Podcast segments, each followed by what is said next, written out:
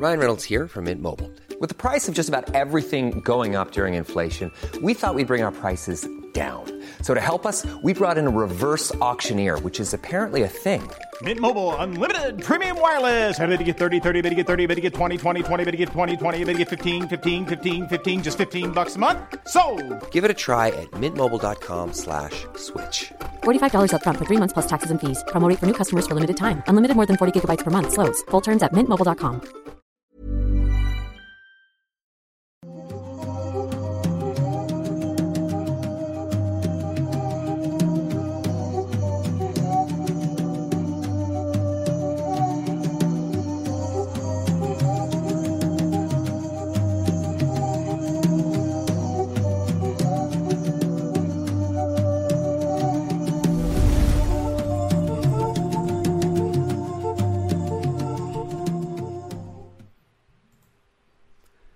Hola, ¿qué tal? Sean bienvenidos a un nuevo episodio de Noctámbulos. Estamos muy contentos. Ya vieron ustedes el anuncio. Nos vemos este sábado por allá por la Ciudad de México. Eh, tenemos cosas preparadas que están, que están chidas. Y aparte, pues, la merch y cositas. Y es la primera vez que voy como cantante, además de como, No, sí. o sea, como, como, sí, como, como compositor, no sé, como músico. Músico. Y pues está bien chido, me siento muy, muy emocionado. Mi nombre es Manuel Morales, por cierto. Me acompaña el señor Kevin García. Imagínate alguien que vea por primera vez el podcast en este episodio de cachingue. ¿qué ¿Este güey qué es? ¿Qué pedo con güeyes? Acompaña Yo soy Kevin García, ¿qué Kevin tal? García, ¿qué tal? ¿Cómo están? Eh, bienvenidos a un nuevo Noctámbulo. Sí, estamos muy emocionados. Nos vemos este sábado ya, 4 de febrero, a partir de las 7 de la noche, eh, en la Calaca Espacio Cultural, para que pues nos vayan, nos visiten por allá. Ahí vamos a estar dando, además de una, eh, una plática acerca de monstruos, que es la temática de la exposición, pues también vamos a estar en un stand con nuestra mercancía, así que si los si van, nos podemos tomar fotos, pueden comprar merch, les podemos firmar lo que ustedes quieran. Sí, nos van a hacer preguntas, podemos platicar todo lo que quieran. Les, eh, les doy la dirección, que es calle 21, número 69, Colonia San Pedro de los Pinos. Me parece que es delegación Benito Juárez, si no es me correcto. Y les recordamos hay un cover de 50 pesitos para los que quieran asistir. Esa es parte de la expo para que vean no nada más lo que vamos a hacer nosotros, sino mucha gente que va a estar Ah, presentándose. va, va a haber muchos otros invitados. Me parece que vi por ahí artistas, escultores, todo relacionado con monstruos está muy chido. Pero si dicen, no, pues no, no sé, no se me antoja pagar 50 pesos, ustedes pueden ir disfrazados como monstruos, de cualquier monstruo. Y pues va a ser- van a obtener la entrada Va a completamente llegar un gratis. hijo de su, de su puta madre con un disfraz así normal y va a decir, no, es que el peor monstruo es el ser humano. Es que, es que soy así con, con un pantalón de, de mezclilla y una Sí. playera. Soy el monstruo de Catepec. en un día normal. Así. Pues no, no, tiene que ser un monstruo tal cual, así ya saben que se vea. Pues como en las convenciones, cuando les dicen que tiene que... O va a llegar el no monstruo vayan- de, va a llegar el monstruo de Catepec y lo van a dejar entrar. Bueno, él sí puede entrar. Bueno, o sea, no puede porque está en la cárcel o muerto. No sé cuál es el caso de ese güey. Técnicamente no sería un disfraz, ¿no? Pues o sea, si va un monstruo de verdad, no lo dejarían entrar. Pues no, porque no vas disfrazado. Digo, bueno, lo dejarían entrar, pero tiene que pagar sus 50 pesitos. Sí, es que es como en las convenciones donde te dicen que puedes entrar si llevas eh, cosplay. Así Ajá. sería algo similar, pero hay gente que quiere ir de L y de no mames, güey, es una playera y un pantalón. Sí, de, de- Y tu de- pelo es de un suéter blanco, ¿no? Sí, sí, no mames. Bueno, entonces soy Jeff the Killer y nada más se pone una sonrisa. es el con mismo, con es el mismo disfraz. Pero no, eh, sí, ahí nos vemos por allá, va a estar muy chido, creo que va a estar bastante emocionante y además de que vamos a dar nuestra plática como Mundo Creepy, como dijo Manuel, pues va a estar tocando varias canciones. Eh... ¿Sí vas a tocar alguna exclusiva que no la gente no haya escuchado? Sí, de hecho sí. Ya, Ok, ya es estoy preparando. Para los que no sepan, Manuel ya tiene un disco. Ya. Y ya está en proceso de un segundo. Y yo ya escuché canciones de ese segundo, que todavía no están completas, están todavía en fase... De maqueta, Pero, digamos. sí, pre- eh, como preproducción se puede decir. Ajá, sí. Pero bueno, ya están escritas, ¿no? Y todo eso. Y no sé cuál vas a tocar, pero vayan, están muy buenas. Todas los segundo disco les van a gustar, así que Sí, de otra hecho- razón más para ir. Sí, voy a tocar, no sé si una o dos, yo creo que una nada más para no quemar tantas cosas, pero voy a tocar una que no que no conocen y pues voy a tratar de tocar todo entre Quimeras, que fue el primer disco, y algunos sencillos sueltos que saqué antes, que Eh, están por ahí. bueno. Así que bueno, ya para aquí paramos con el anuncio. Muchas gracias a los que nos vayan a visitar. Eh, Tremendo recuerden- anuncio que se, o sea, Tremendo, se tragaron un anuncio. un de anuncio dos como horas. de como de sí, como de media hora, pero bueno, Pero es que bueno, este tipo de avisos los tenemos que dar porque pues tenemos otro público diferente aquí en Octámbulos que el que luego ve los videos. Hay gente que vio el aviso pero no lo no abrió el video. Y pues a tratar de llegar a más gente con la información. Así porque que, luego nos reclaman y nos dicen que no se eh, enteraron. avisaron. no mames, avisamos No, sí lados. avisamos, así que está Medio en Octámbulos a hablar de eso, ¿cómo que no avisamos? Sí, un caso Pero- en Octámbulos fue eso. Pero bueno, ya con eso de lado, les agradecemos a los que nos vayan a visitar por allá. Allá. Y les recordamos que de hecho es la razón por la que esta ocasión estamos en jueves en vivo a través de YouTube. Así que de una vez les digo gracias a todos los que nos están viendo a través de esa plataforma completamente en vivo. También gracias a los que nos escuchan, ya sea aquí después que nos ven o que nos escuchan en plataformas digitales. Muchas, muchas gracias también por su apoyo. Y antes de empezar con los avisos de redes y todo eso, también quiero agradecer a nuestros queridísimos moderadores que están en el chat en vivo, Gracias. asegurándose de que, bueno, todo esté en paz y armonía. Así que por favor hagan caso a las reglas. Y también a los que son miembros del canal que andan ahí comentando con su hermoso distintivo de color verde y su, Sí, insignia. Así que gracias por eso también. Ahí los que andan los queremos mucho. Gracias por el apoyo. Así Ahora es, sí. y también pues los invitamos como siempre a que se unan a nuestros grupos en Facebook, los habitantes de Mundo Creepy, que es el grupo general, digamos, de todo el canal, también en Noctámbulos Podcast, que pues es ya uh, exclusivo, ¿no? Sobre los temas que tocamos por acá. De repente si tenemos un caso ahí con imágenes, excepto el de la semana pasada y que sí algunos otros pidieron en el grupo, ¿eh? que están fuertes. Lo, de- lo puse por Twitter. Es lo que te quería por ahí decir, sí, ajá. sí, se lo perdieron, lo puse por Twitter. Ahí, ahí dejé. Es un enlace a Imgur. Porque sí me dio cosa. Principalmente ponerlo en Twitter me dio cosa no por la censura. Shadowban. Sino, no, no. eh, me sigue gente que no sé. O sea, puede salirle ahí a lo mejor a una persona que no quería ver eso, ¿no? Punto. que ya me sigue. Entonces lo, lo, lo puse como, como enlace para que puedan los que quieran ver esas imágenes. Pero fuera de esas imágenes que son como demasiado, demasiado fuertes, eh, normalmente pues sí colocamos más información extra de los casos por allá. Así que únanse a Noctámbulos Podcast en Facebook. Igualmente a Escuadrón Subnormal se pueden unir. Igual en Facebook son nuestros tres grupos. Síganos en redes sociales. Me encuentran en todos lados como arroba Emanuel-Night. A mí Y como arroba Kevin Maskerman, que por cierto, ahorita vi gente en el chat preguntando dónde va a ser. Les repetimos, es en La Calaca Espacio Cultural. De hecho, Sí. en el anuncio que acabo de poner en pantalla, voy a poner de nuevo para los que están viendo en video. Ahí dice eh, la dirección, pueden tomar captura o poner pausa. Y también pueden ir a las redes de La Calaca Espacio Cultural en Facebook, donde pueden preguntar más información si Sí. necesitan saber algo o ver la dirección. De hecho, en, De hecho, en están, Maps- están, están de alta en Maps y me parece que también no recuerdo cómo se llama el que no es Maps, pero en, Waze en Waze, o- ajá. bueno. Pero ustedes ponen la Calaca Espacio Cultural y, ahí les aparece la dirección. Sí, sí. para que no, no haya pierde. Y pues bueno, nada, ahora sí ya cerramos con eso los anuncios de Sí, esta ocasión. solo les recordamos que vamos a estar leyendo sus superchats y lo que nos dejen en Twitter con el hashtag Noctámbulos Podcast, que está la mano. apareciendo aquí. Y los vamos a estar leyendo a mediación cuando acabe el primer tema, que es, que es el tuyo, Kevin. Es correcto. Y al final también vamos a estarlos leyendo y viendo sus superchats y todo eso. Así que, pues, ahora sí, comenzamos con el tema. Pues bueno, con eso damos inicio y eh, sí, en esta ocasión me toca iniciar a mí con el tema que les traje para los que, bueno, estuvieron la semana pasada o no se perdieron el capítulo anterior, que supongo que puede haber gente que se salta capítulos. Yo creo que sí, yo, yo lo hago cuando veo algunos podcasts, o sea, sigo varios podcasts y a veces de repente, no sé, el, el tema no me llama mucho la atención o se me pasa por alguna razón. Tengo que ser como súper, súper, súper fan para verlos todos. Entiendo. Entonces sí, entiendo que mucha gente no puede que no le llame la atención un tema o, o simplemente se lo perdió, pero Pues por si acaso. eh, por si acaso les voy a dar un breve repaso de lo que vimos la semana pasada. De hecho, si te perdiste el episodio anterior no pasa nada, porque yo diría que estos pueden ser fácil dos casos aparte. Y, y creo que cada uno se sostiene por sí mismo, pero afortunadamente, o no sé cómo decirlo, eh, es un caso largo que tuve que dividir en dos partes y me parece un caso bastante interesante. En el Ahora, episodio anterior de Noctámbulos. episodio anterior. Les conté la cruda y espeluznante historia de un hombre llamado Herbert Baumeister. Para recapitular un poco la historia de este hombre, él eh, fue un asesino serial que se dedicaba a seducir hombres para después llevarlos a su casa y asesinarlos.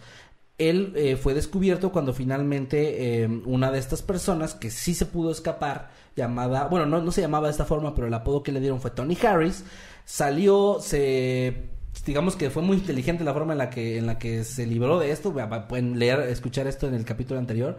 Y fue a contactar a la policía pero lo ignoraron. Así que fue con un te- detective privado quien finalmente fue quien encaminó a las autoridades para conectar todas estas desapariciones de varios hombres a lo largo de los años. Ahora Herbert cuando se dio cuenta de que estaba siendo descubierto escapó a Canadá y terminó quitándose la vida con un revólver con un disparo en la cabeza dejando atrás solamente una carta de despedida en la que no admitió ninguno de sus crímenes Ahora, la historia, como les dije la semana pasada, no termina ahí, ya que hoy vamos a hablar sobre la casa donde todos estos horrores se llevaron a cabo, la granja Fox Hollow.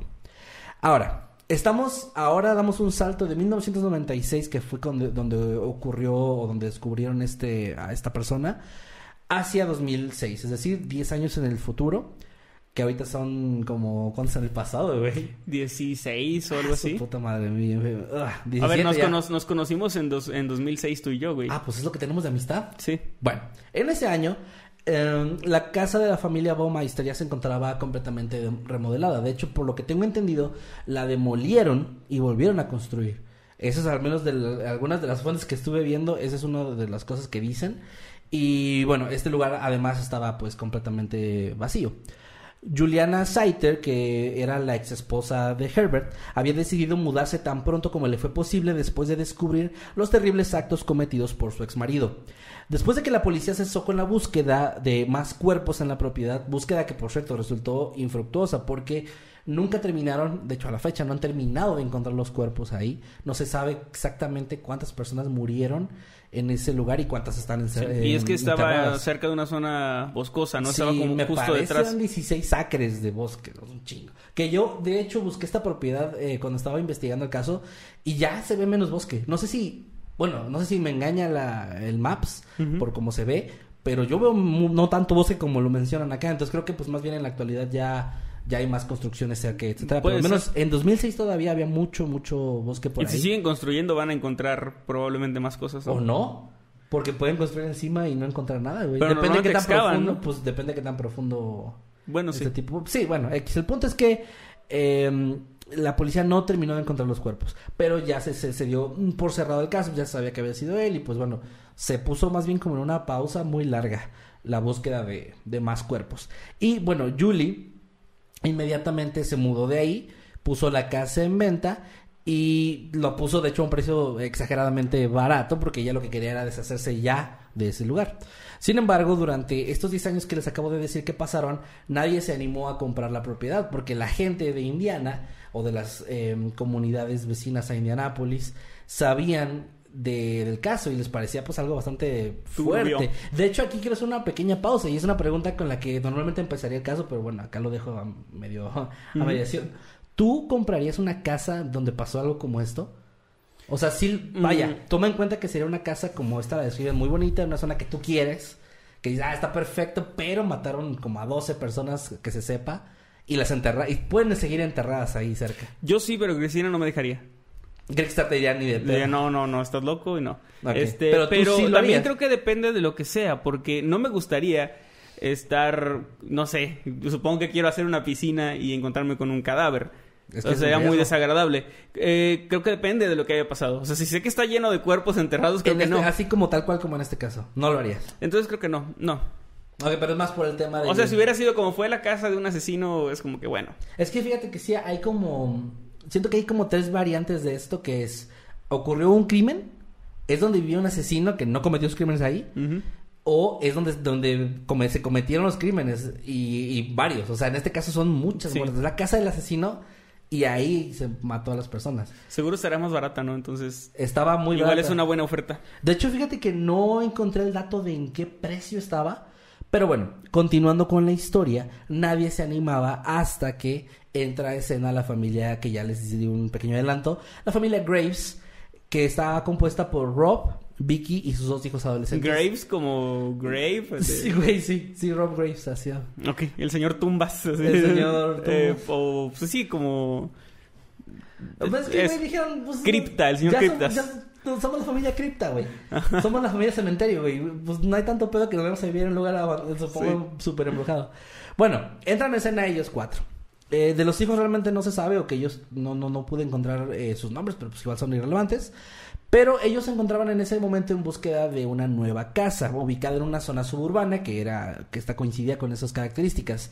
Ellos querían que fuera cerca de Indiana porque vivían por ahí, pero también querían alejarse un poco de la ciudad principal que es Indianápolis y de ciudades grandes, como que estaban hartos de la vida tan rápida y caótica y querían una- un lugar más tranquilo para pasar el tiempo. Así que encontraron en, en medio de todo esto eh, esta casa anunciada. Obviamente les llamó la atención dos cosas muy rápido. La primera, eh, el precio, muy, muy barato. Y la segunda, y pues creo lo más importante, les gustó la casa porque era muy grande, muy bonita, se veía un Sí. terreno hermoso y la verdad es que pues es muy llamativo, ¿no?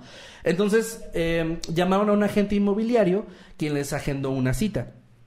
Al llegar ahí, pues lo único que hicieron fue confirmar lo que ya habían visto desde las fotografías. Era un lugar gigantesco, hermoso, llamaba mucho su atención. Y mientras empezaron a recorrerlo, eh, Rob fue el que recordó que había escuchado algo de un asesino serial por esa zona. Así que al como que atar los cabos ahí de que, a ver, una casa barata, una zona donde creo que había un asesino, directamente le preguntó al, ase- al asesor inmobiliario si era la casa de, de este asesino conocido, ¿no?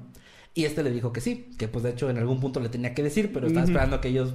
Yo creo que el cabrón estaba esperando que se enamoraran de la casa. Sí, y luego, por cierto, luego, bueno, que sepan. ah, aquí hubo Ya cuando está así a punto de tres firmar. festivales de María Ronchita Alonso. la, la- la- no, la pluma así a dos sí. centímetros de que, ah, hubo un asesino. Sí me imagino el recorrido así como el señor Burns dándoles el recorrido a los Simpsons. sale la sangre, Que ¿no? sale... Qué raro, parece que viene el segundo piso.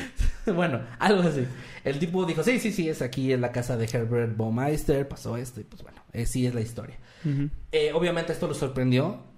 Y Rob fue, pidió un tiempo de déjame hablar con mi esposa, se fueron a otra habitación.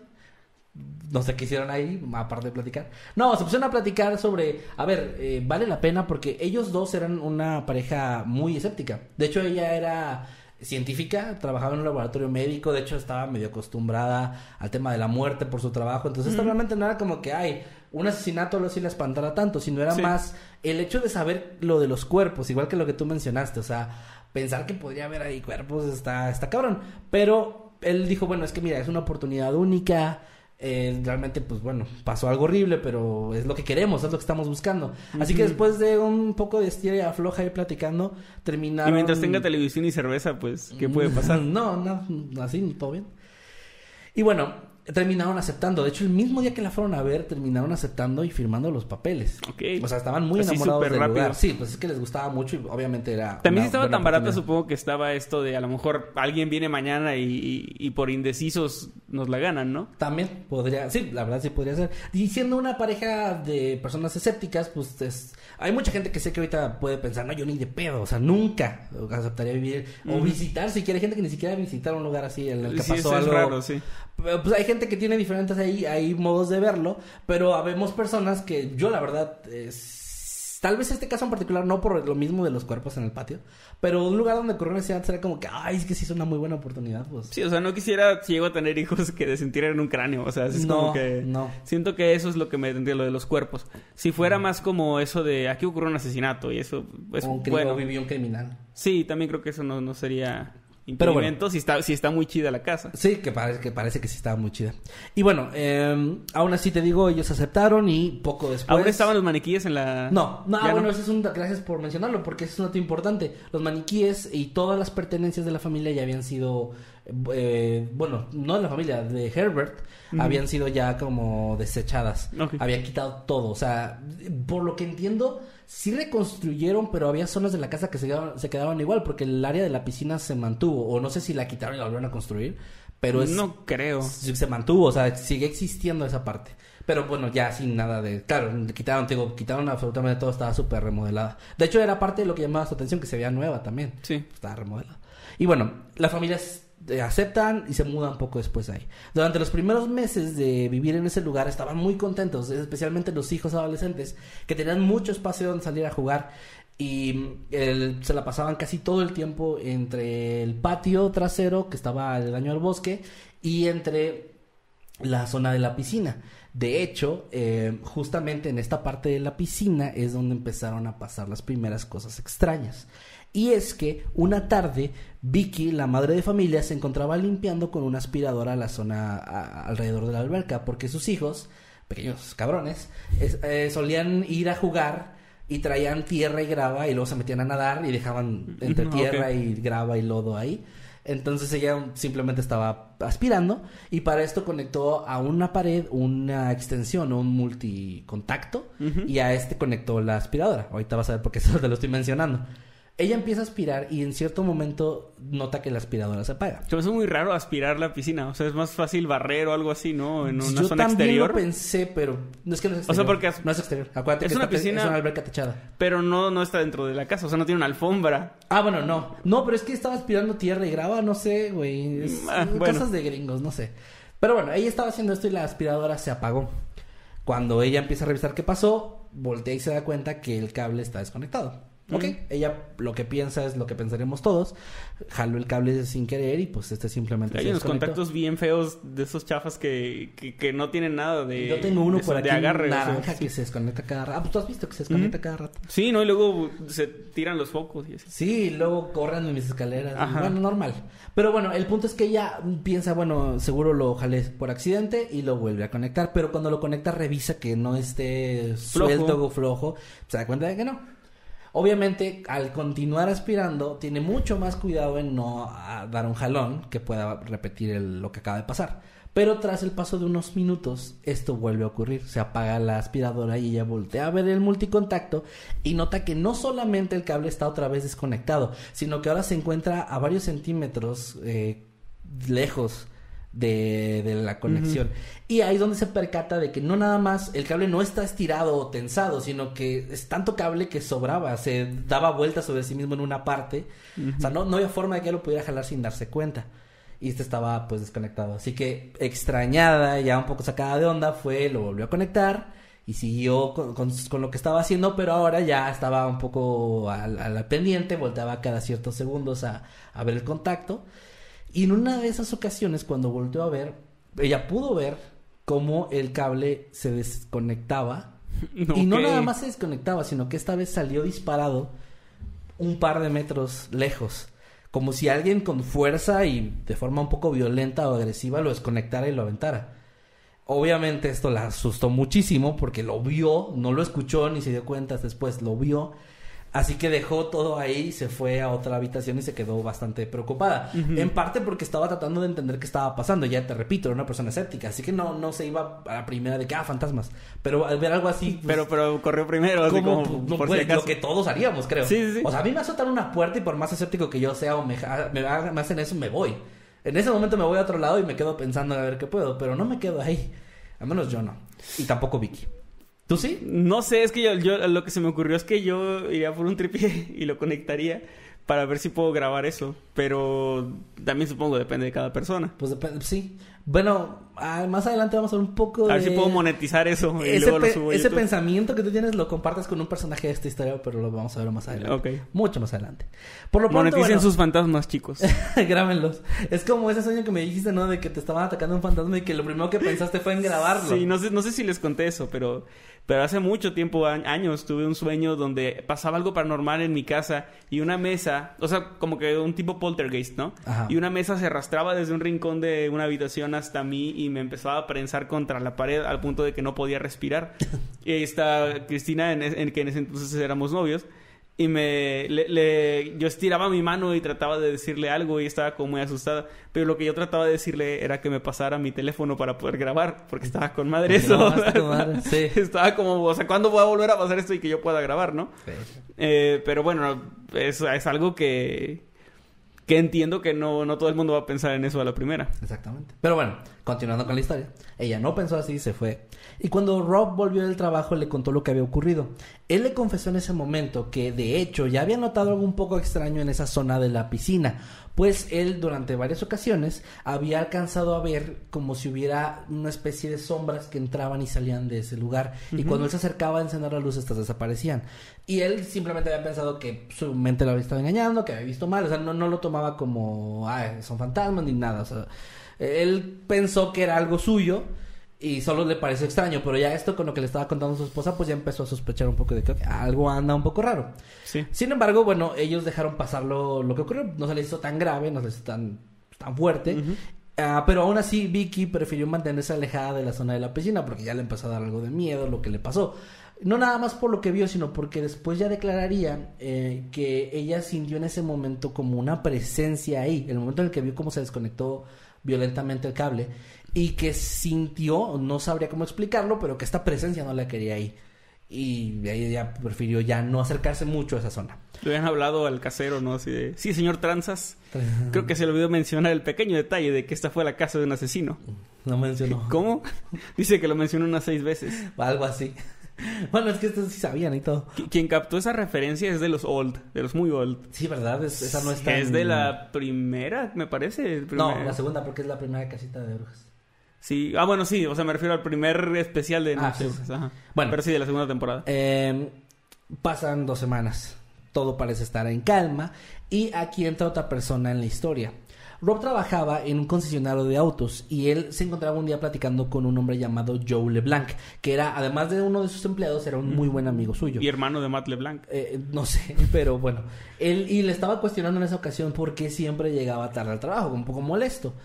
Joe le había dicho que el problema que tenía era que su casa le quedaba, bueno, más bien el trabajo le quedaba muy lejos de la casa y el tráfico siempre provocaba que llegara a diferentes horas. Entonces, a veces llegaba Sí. muy tarde, a veces llegaba más temprano, pero pues era principalmente un problema de transporte. Así que Rob le dijo que en la nueva casa había una, un pequeño departamento que estaba eh, externo a la casa, pero, pero dentro de la propiedad, y que él se lo podría rentar si, si lo quería, porque le quedaba bastante más cerca de su trabajo. Así que Joe le dijo que estaba Un bien. buen vendedor, ¿no? A lo mejor ya sabía de su problema y llegó así como a preguntarle. ¿Por qué? Sí. Que se ve muy mal aquí, ¿eh? Pues pero, además- pero yo te tengo la solución. Ajá, además era su compa, así que no sé. Pues sí. Pero bueno, eh, eh, Joe acepta y se va a vivir. El día que se muda y lleva todas sus casas de un lugar a otro, termina sumamente exhausto, así que se va a dormir un poco temprano. No, no sé exactamente si todavía era de día o no, pero mencionan que era bastante temprano. Ahora, ese día, él experimenta una pesadilla en la que él se encuentra corriendo como si estuviera escapando de alguien de forma muy desesperada y siente que está en peligro, como si lo fueran a matar. En, la, en el sueño, eh, esta cosa que no puede ver se va, va sintiendo cómo se acerca y cómo está a punto de atraparlo. Y en el punto en el que justo lo atrapa, él despierta y no se encuentra acostado en su cama y tampoco en el suelo. Él está parado corriendo como sonámbulo. What? Corriendo. Corriendo como sonámbulo y cuando se percata se, se saca de onda porque de hecho, bueno, como alguien que sufrió sonambulismo puedo dar mi testimonio de que sí es muy confuso cuando te despiertas porque te sientes como que no sabes qué está pasando y estás todavía en una especie de, de transición entre tu sueño y despertar. Entonces es como confusión y ah, incluso me llegó a pasar en alguna ocasión que sentía como que me, me mareaba un poco, o sea, como que me quedaba tambaleando un poco así de que "Ah, chinga estoy parado. ¿Qué pedo? Eh, eh, apenas, o sea, justo iba a comentar eso. Despertarte y estar de pie debe ser muy confuso, pero estar corriendo debe ser todavía más confuso, ¿no? Pues mira, qué tan confuso fue que no se pudo detener inmediatamente y terminó golpeándose contra el marco de la puerta. Wow. Y esto provocó que se... ¿Puedes poner el agua por favor? Este, esto provocó que se lastimara porque cayó y tiró varias cosas, entre esas cosas, cosas de vidrio, y terminó lastimándose y abriéndose varias heridas en las manos. O sea, esto fue bastante feo para él porque pues, además de despertar asustado, confundido y corriendo sonámbulo, pues eh, se lastimó. Ahora, eh, esto pues bueno, que es una pesadilla nada más, no pasa gran cosa, ¿no? Un accidente y no pasa, no pasa tanto. Pero apenas un par de días después, Vicky llegó un día a la casa del trabajo y se encontró con su esposo que estaba pintando una de las habitaciones como parte del proyecto de mejorar la casa. Ella le empezó a comentar que le gustaba cómo estaba quedando y ambos estaban platicando de que la casa se veía todavía más bonita con lo que pensaban hacer. Y en medio de esta plática, eh, Rob estaba frente a ella y detrás de él había un- una ventana bastante grande que daba justo hacia el bosque. Y ahí ella pudo ver detrás de, su- detrás de su esposo, al fondo, en, en- en- por el bosque, a una persona.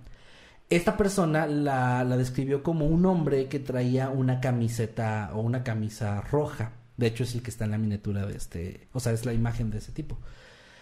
Y ella vio como esta persona, o, eh, sí, bueno, esta persona estaba ahí de pie, o bueno, estaba mirando fijamente hacia la casa, e inmediatamente se dio la vuelta y empezó a avanzar hacia el bosque, desapareciendo incluso antes de adentrarse justo entre los árboles, como si se desvaneciera. Sí. Ahora, esto le, le heló la sangre, no nada más por la idea de hay una persona cerca de mi casa viendo para acá, sino porque ella alcanzó a distinguir un rasgo muy característico, y es que este, este hombre parecía no tener piernas.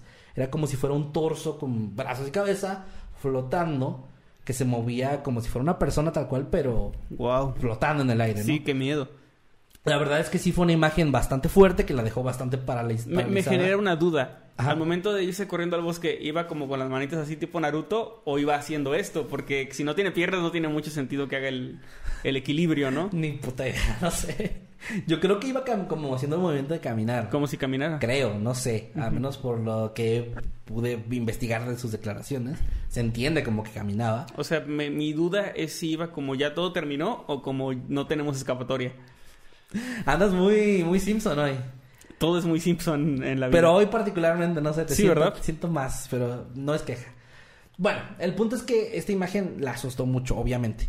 Así que ella, le, cuando pudo recobrar el habla por la impresión, le dijo a su esposo lo que había visto y él volteó, pero no vio ya nada. Eh, ella le describió lo que había visto, incluyendo estos detalles, pero él medio la... O sea, no digamos que la Sí, ignoró, o sea- pero dijo, bueno, yo creo que era una persona nada más. Y le dijo, mira, tranquila. No te preocupes, solo era una persona merodeando por nuestra Solo casa. es una persona, un torso flotante merodeando, muy normal. No, pero le dijo que sí era algo que él medio se esperaba que pudiera pasar. Él imaginándose que es una persona con Mm. piernas y caminando normal. Sí. Él le dijo que tal vez esta persona era un, una especie de fanático de los crímenes o alguien, simplemente alguien curioso. Y que este tipo de casas famosas por crímenes bastante grotescos suelen tener eh, gente que va y los ve de lejos como por curiosidad, ¿no? De hecho, sí. sí. Eh, como una especie de fisgones morbosones. Este, pero, pero que no, no, no, él no quería que fuera a ser alguien que fuera a lastimarlos o hacerles daño. Creía que era como simplemente una Ah, persona. una persona curiosa que está por ahí. Sí, que andaba por ahí merodeando y ya. Aún así ella se quedó muy preocupada, sobre todo porque sintió que él pues no le creyó esta parte de que flotaba y de todo esto. Pensó, bueno, a lo mejor viste mal. Y aún así mandó a instalar cámaras de seguridad en, en varias partes de la casa, en la parte externa, para hacerla sentir un poco más tranquila y pues por si había alguien tenerlo en cámara y poder llamar a las autoridades. Pero se le hizo tan poco grave que ni siquiera llamó a la policía en esa ocasión. Yo me identifico con eso. O sea, siento que mi reacción hubiera sido muy similar. Pues puede ser.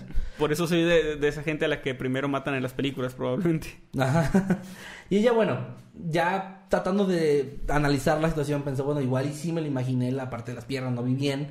Creyó la historia, aunque un poco a regañadientes, aceptó la versión de su esposo y le dijo que aún así fuera a revisar, por favor. Así que le, le señaló dónde fue, dónde lo había visto, él fue, pero pues no encontró absolutamente nada.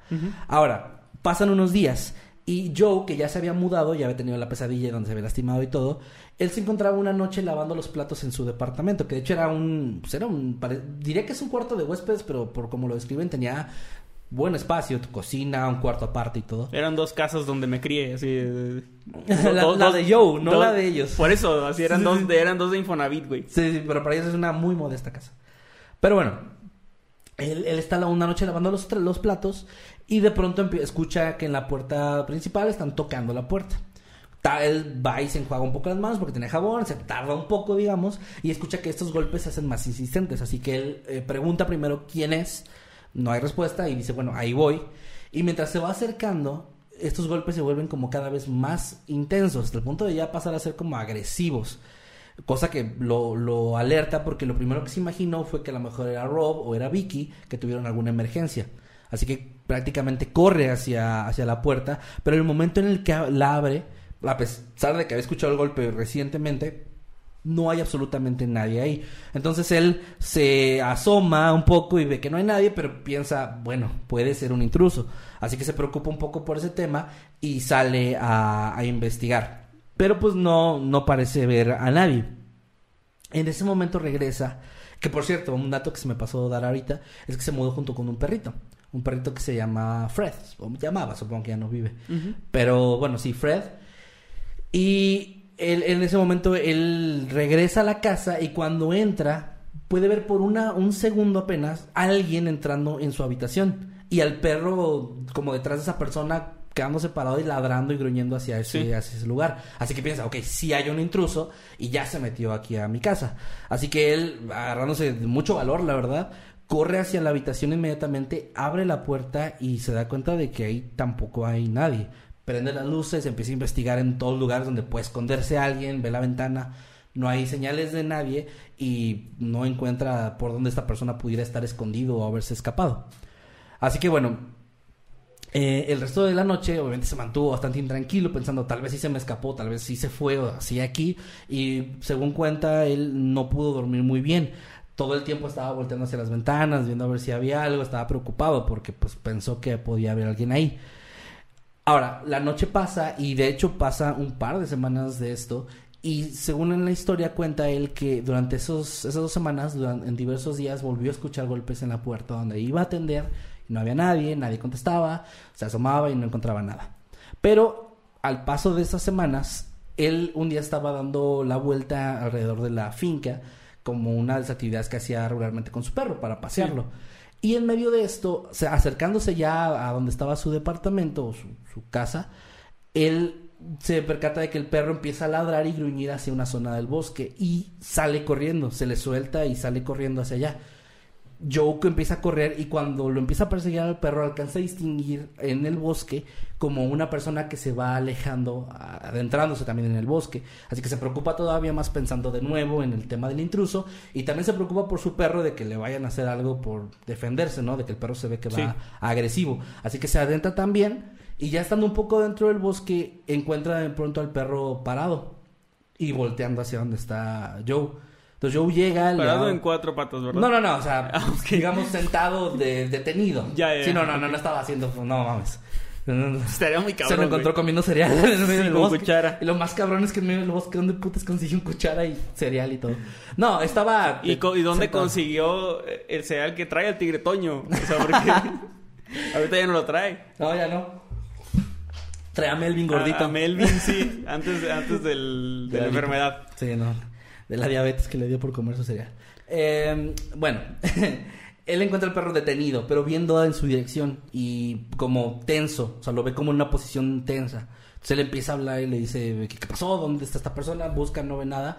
Y en cierto momento, mientras se está moviendo así, se da cuenta que el perro no lo está viendo a él, sino como que está viendo algo que está detrás de él. Y en ese momento él se gira, como por instinto, y se topa frente a frente con esta persona a la que había visto desaparecer en el bosque. Él describe, no lo dice tal cual, o sea, no sabe cómo explicarlo, pero dice que sí se veía como una persona, pero se sentía que algo no parecía humano en esa persona. O sea, había algo raro en este, en este tipo, que era el tipo de la camisa roja. Y además no tiene tiempo tampoco de analizar porque en cuanto ve esto, cuando se lo topa de frente, se asusta y empieza a correr y el perro lo sigue, también asustado. Entonces ambos corren hacia la casa, se meten, él cierra la puerta y se empieza a asomar para ver si este tipo lo empezó a seguir, pero pues no, no hay nadie, no hay nada. Y se da cuenta que el perro está muy nervioso, también muy como, ya no tanto agresivo, sino más como asustado. Ajá, lo cual también obviamente lo inquieta muchísimo. Ahora, eh, esa noche Joe se mantuvo despierto, esa noche sí, no pudo dormir absolutamente nada, igual viendo hacia las ventanas, revisando las ventanas, las puertas, pero no pasó nada más. Al día siguiente, él fue inmediatamente a hablar con Rob y con Vicky cuando ya era de día y les contó todo lo que estaba pasando. Y cuando contó su experiencia, le dice, vi a un tipo que estaba vestido de rojo y lo empieza a describir. Y en el momento en el que lo describe, se da cuenta Vicky de que es exactamente igual al que ella había visto. Más allá de la playera, otros rasgos que notó eran idénticos. Aquí no menciona Joe si, si tenía piernas o no. No sé si esto lo menciona en algún punto. No en lo que encontré no lo dice. Pero al menos la parte de descripción física pues sí coincidía. Pues yo creo que sí. O sea, si no hubiera tenido piernas lo hubiera dicho. Yo también creo que sea súper importante. Porque, dijo, porque dijo eso de que no sé si... O sea, como que parecía humano pero tenía algo raro. Ah, también como, no, como que, no tenía piernas. Lo veo aquí de frente. Ajá. Así no tuvo mucha oportunidad de voltear a ver sus piernas, ¿no? No sé. Pero bueno, era la misma persona al parecer. Ahora, eh, ay, perdón, me... Ajá. Bueno, más tarde ya ellos platican de este tema y pues están como extrañados y confundidos de no saber qué está pasando, no poder encontrar tampoco una explicación muy lógica a lo que están viendo, a lo que han visto. Pero ese mismo día Joe se regresa a su casa y todavía nervioso está encerrado en su casa pues esperando que ya no se repita nada de esto, ¿no? Lamentablemente no tuvo mucha suerte, pues en cierto momento empezó a escuchar otra vez que alguien estaba golpeando la puerta. Él preguntó de nuevo quién era, no hubo respuesta y se acercó, pero cuando se acerca a la puerta se da cuenta de que esta parece estar siendo como golpeada tan fuerte que se mueve. Y de hecho, en cierta parte toca la puerta y puede sentir esas vibraciones del golpe. El golpe con fuerza. ajá, fuerte.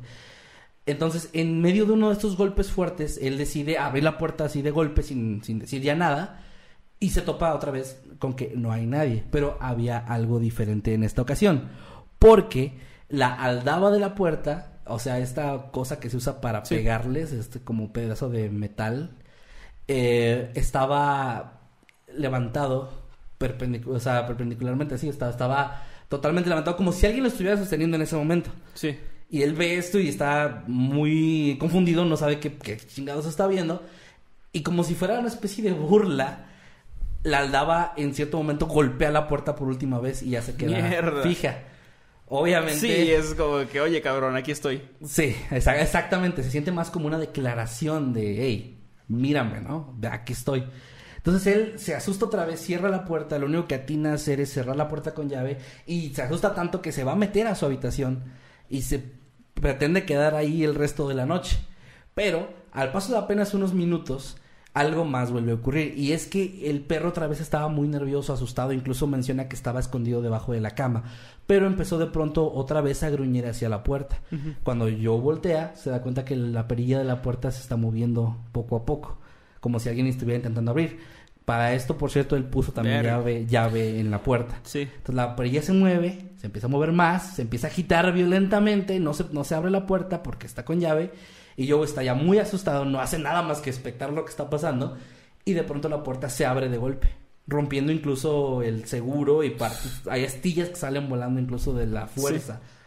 En ese momento Joe asustado sale otra vez de su habitación, no hay nadie de nuevo en la casa y decide salir al patio frontal, bueno, a, al, sí, a la parte de enfrente una vez más. De nuevo, él eh, medio explica que era para ver si había alguien, pero también, pues porque tenía miedo. O sea, eran dos cosas, ¿no? Es como Sí. fu- funcionaba para las dos cosas salir de, de la casa ya en ese momento. Sale y pues obviamente no ve nada y se empieza a tratar de tranquilizar. Y cuando se da la media vuelta para entrar otra vez a su casa, que tiene ahora la puerta abierta, porque la dejó la puerta frontal así abierta cuando salió, se da cuenta de otra cosa todavía peor que todo lo anterior que le pasó. Y es que ahora puede ver que dentro de la casa viene una persona corriendo hacia afuera. Una persona que describe como un hombre delgado, de camisa blanca, que eh, se ve que está todo mojado, como si estuviera empapado en agua, que viene corriendo de una forma desesperada. Ahora, no viene hacia Joe, viene como si estuviera escapando de algo o de alguien. E incluso en cierto momento él ve como hace un grito desgarrador que aunque no lo puede escuchar, se ve él por la expresión que está gritando. Y esta persona corre hacia afuera y antes de llegar a donde está Joe, se desvanece en el aire y desaparece. Mierda. Joe ya, esto es como que demasiado para él, se asusta muchísimo. Y sale, sale, va corriendo hacia la casa de, de Robbie, de Vicky. Les toca la puerta, los despierta y les dice lo que pasó. Les cuenta lo que acaba de ver, lo que está viviendo. Y ya dice que pues para él es mucho, que es una experiencia demasiado, demasiado fuerte. Ahora, eh, Rob, hasta este punto de la historia, él no estaba muy convencido de que lo que estaba pasando fuera realmente algo paranormal. Vaya, era una persona escéptica que si bien sí le creía a su esposa haber visto a alguien, también a, a Rod de haber visto, digo a Joe, perdón, de haber visto a alguien, ya esto era como, era difícil para él no creer porque vio a su amigo eh, muy asustado y lo que les estaba contando era bastante, bastante fuerte, como se podrán dar cuenta. Así que ya empezó a creer en que la propiedad de verdad tenía algo ya malo ahí. Ellos empezaron entonces los tres a indagar en la historia, porque si bien conocían la historia superficialmente, no habían visto el Noctámbulo 124, entonces no sabían qué Sí, no tenían todo el No detalle. sabían- No tenían todo el detalle y los chistes de Manuel. Entonces eh, ellos este, empezaron a investigar el caso, ver cuáles habían sido las víctimas, cosas de este tipo. Pero vaya, estamos hablando de 2006, si había información, si había internet, pero era un poco más escasa que lo que hay de repente ahorita. Así que tuvieron que acudir a otros medios. Fueron a, medios de televisión, les pidieron a ver si les podían dar algo de información. eh, también fueron a la policía, la policía no les hizo mucho caso. Pero los medios sí, eh, en los medios pudieron encontrar el reportaje de la desaparición y del, eh, de, los, de los hombres y de cuando descubrieron que Herbert era un asesino. Y en este reportaje venían unas fotografías de las víctimas que sí habían sido identificadas en, en la propiedad. Entre estas víctimas, Joe pudo eh, identificar al hombre que había visto en su casa gritando, el de la de camisa blanca. Ajá. El otro no lo mencionan si lo identificó o no, pero al menos mencionan que al de blanco sí lo identificó tal cual. Ah, no, espérate, al de rojo no. Y ahorita voy a llegar a eso. Pero al, al- al de la camisa blanca sí, sí identificó que era una de las víctimas, lo pudo reconocer, dijo, sí, es él tal cual.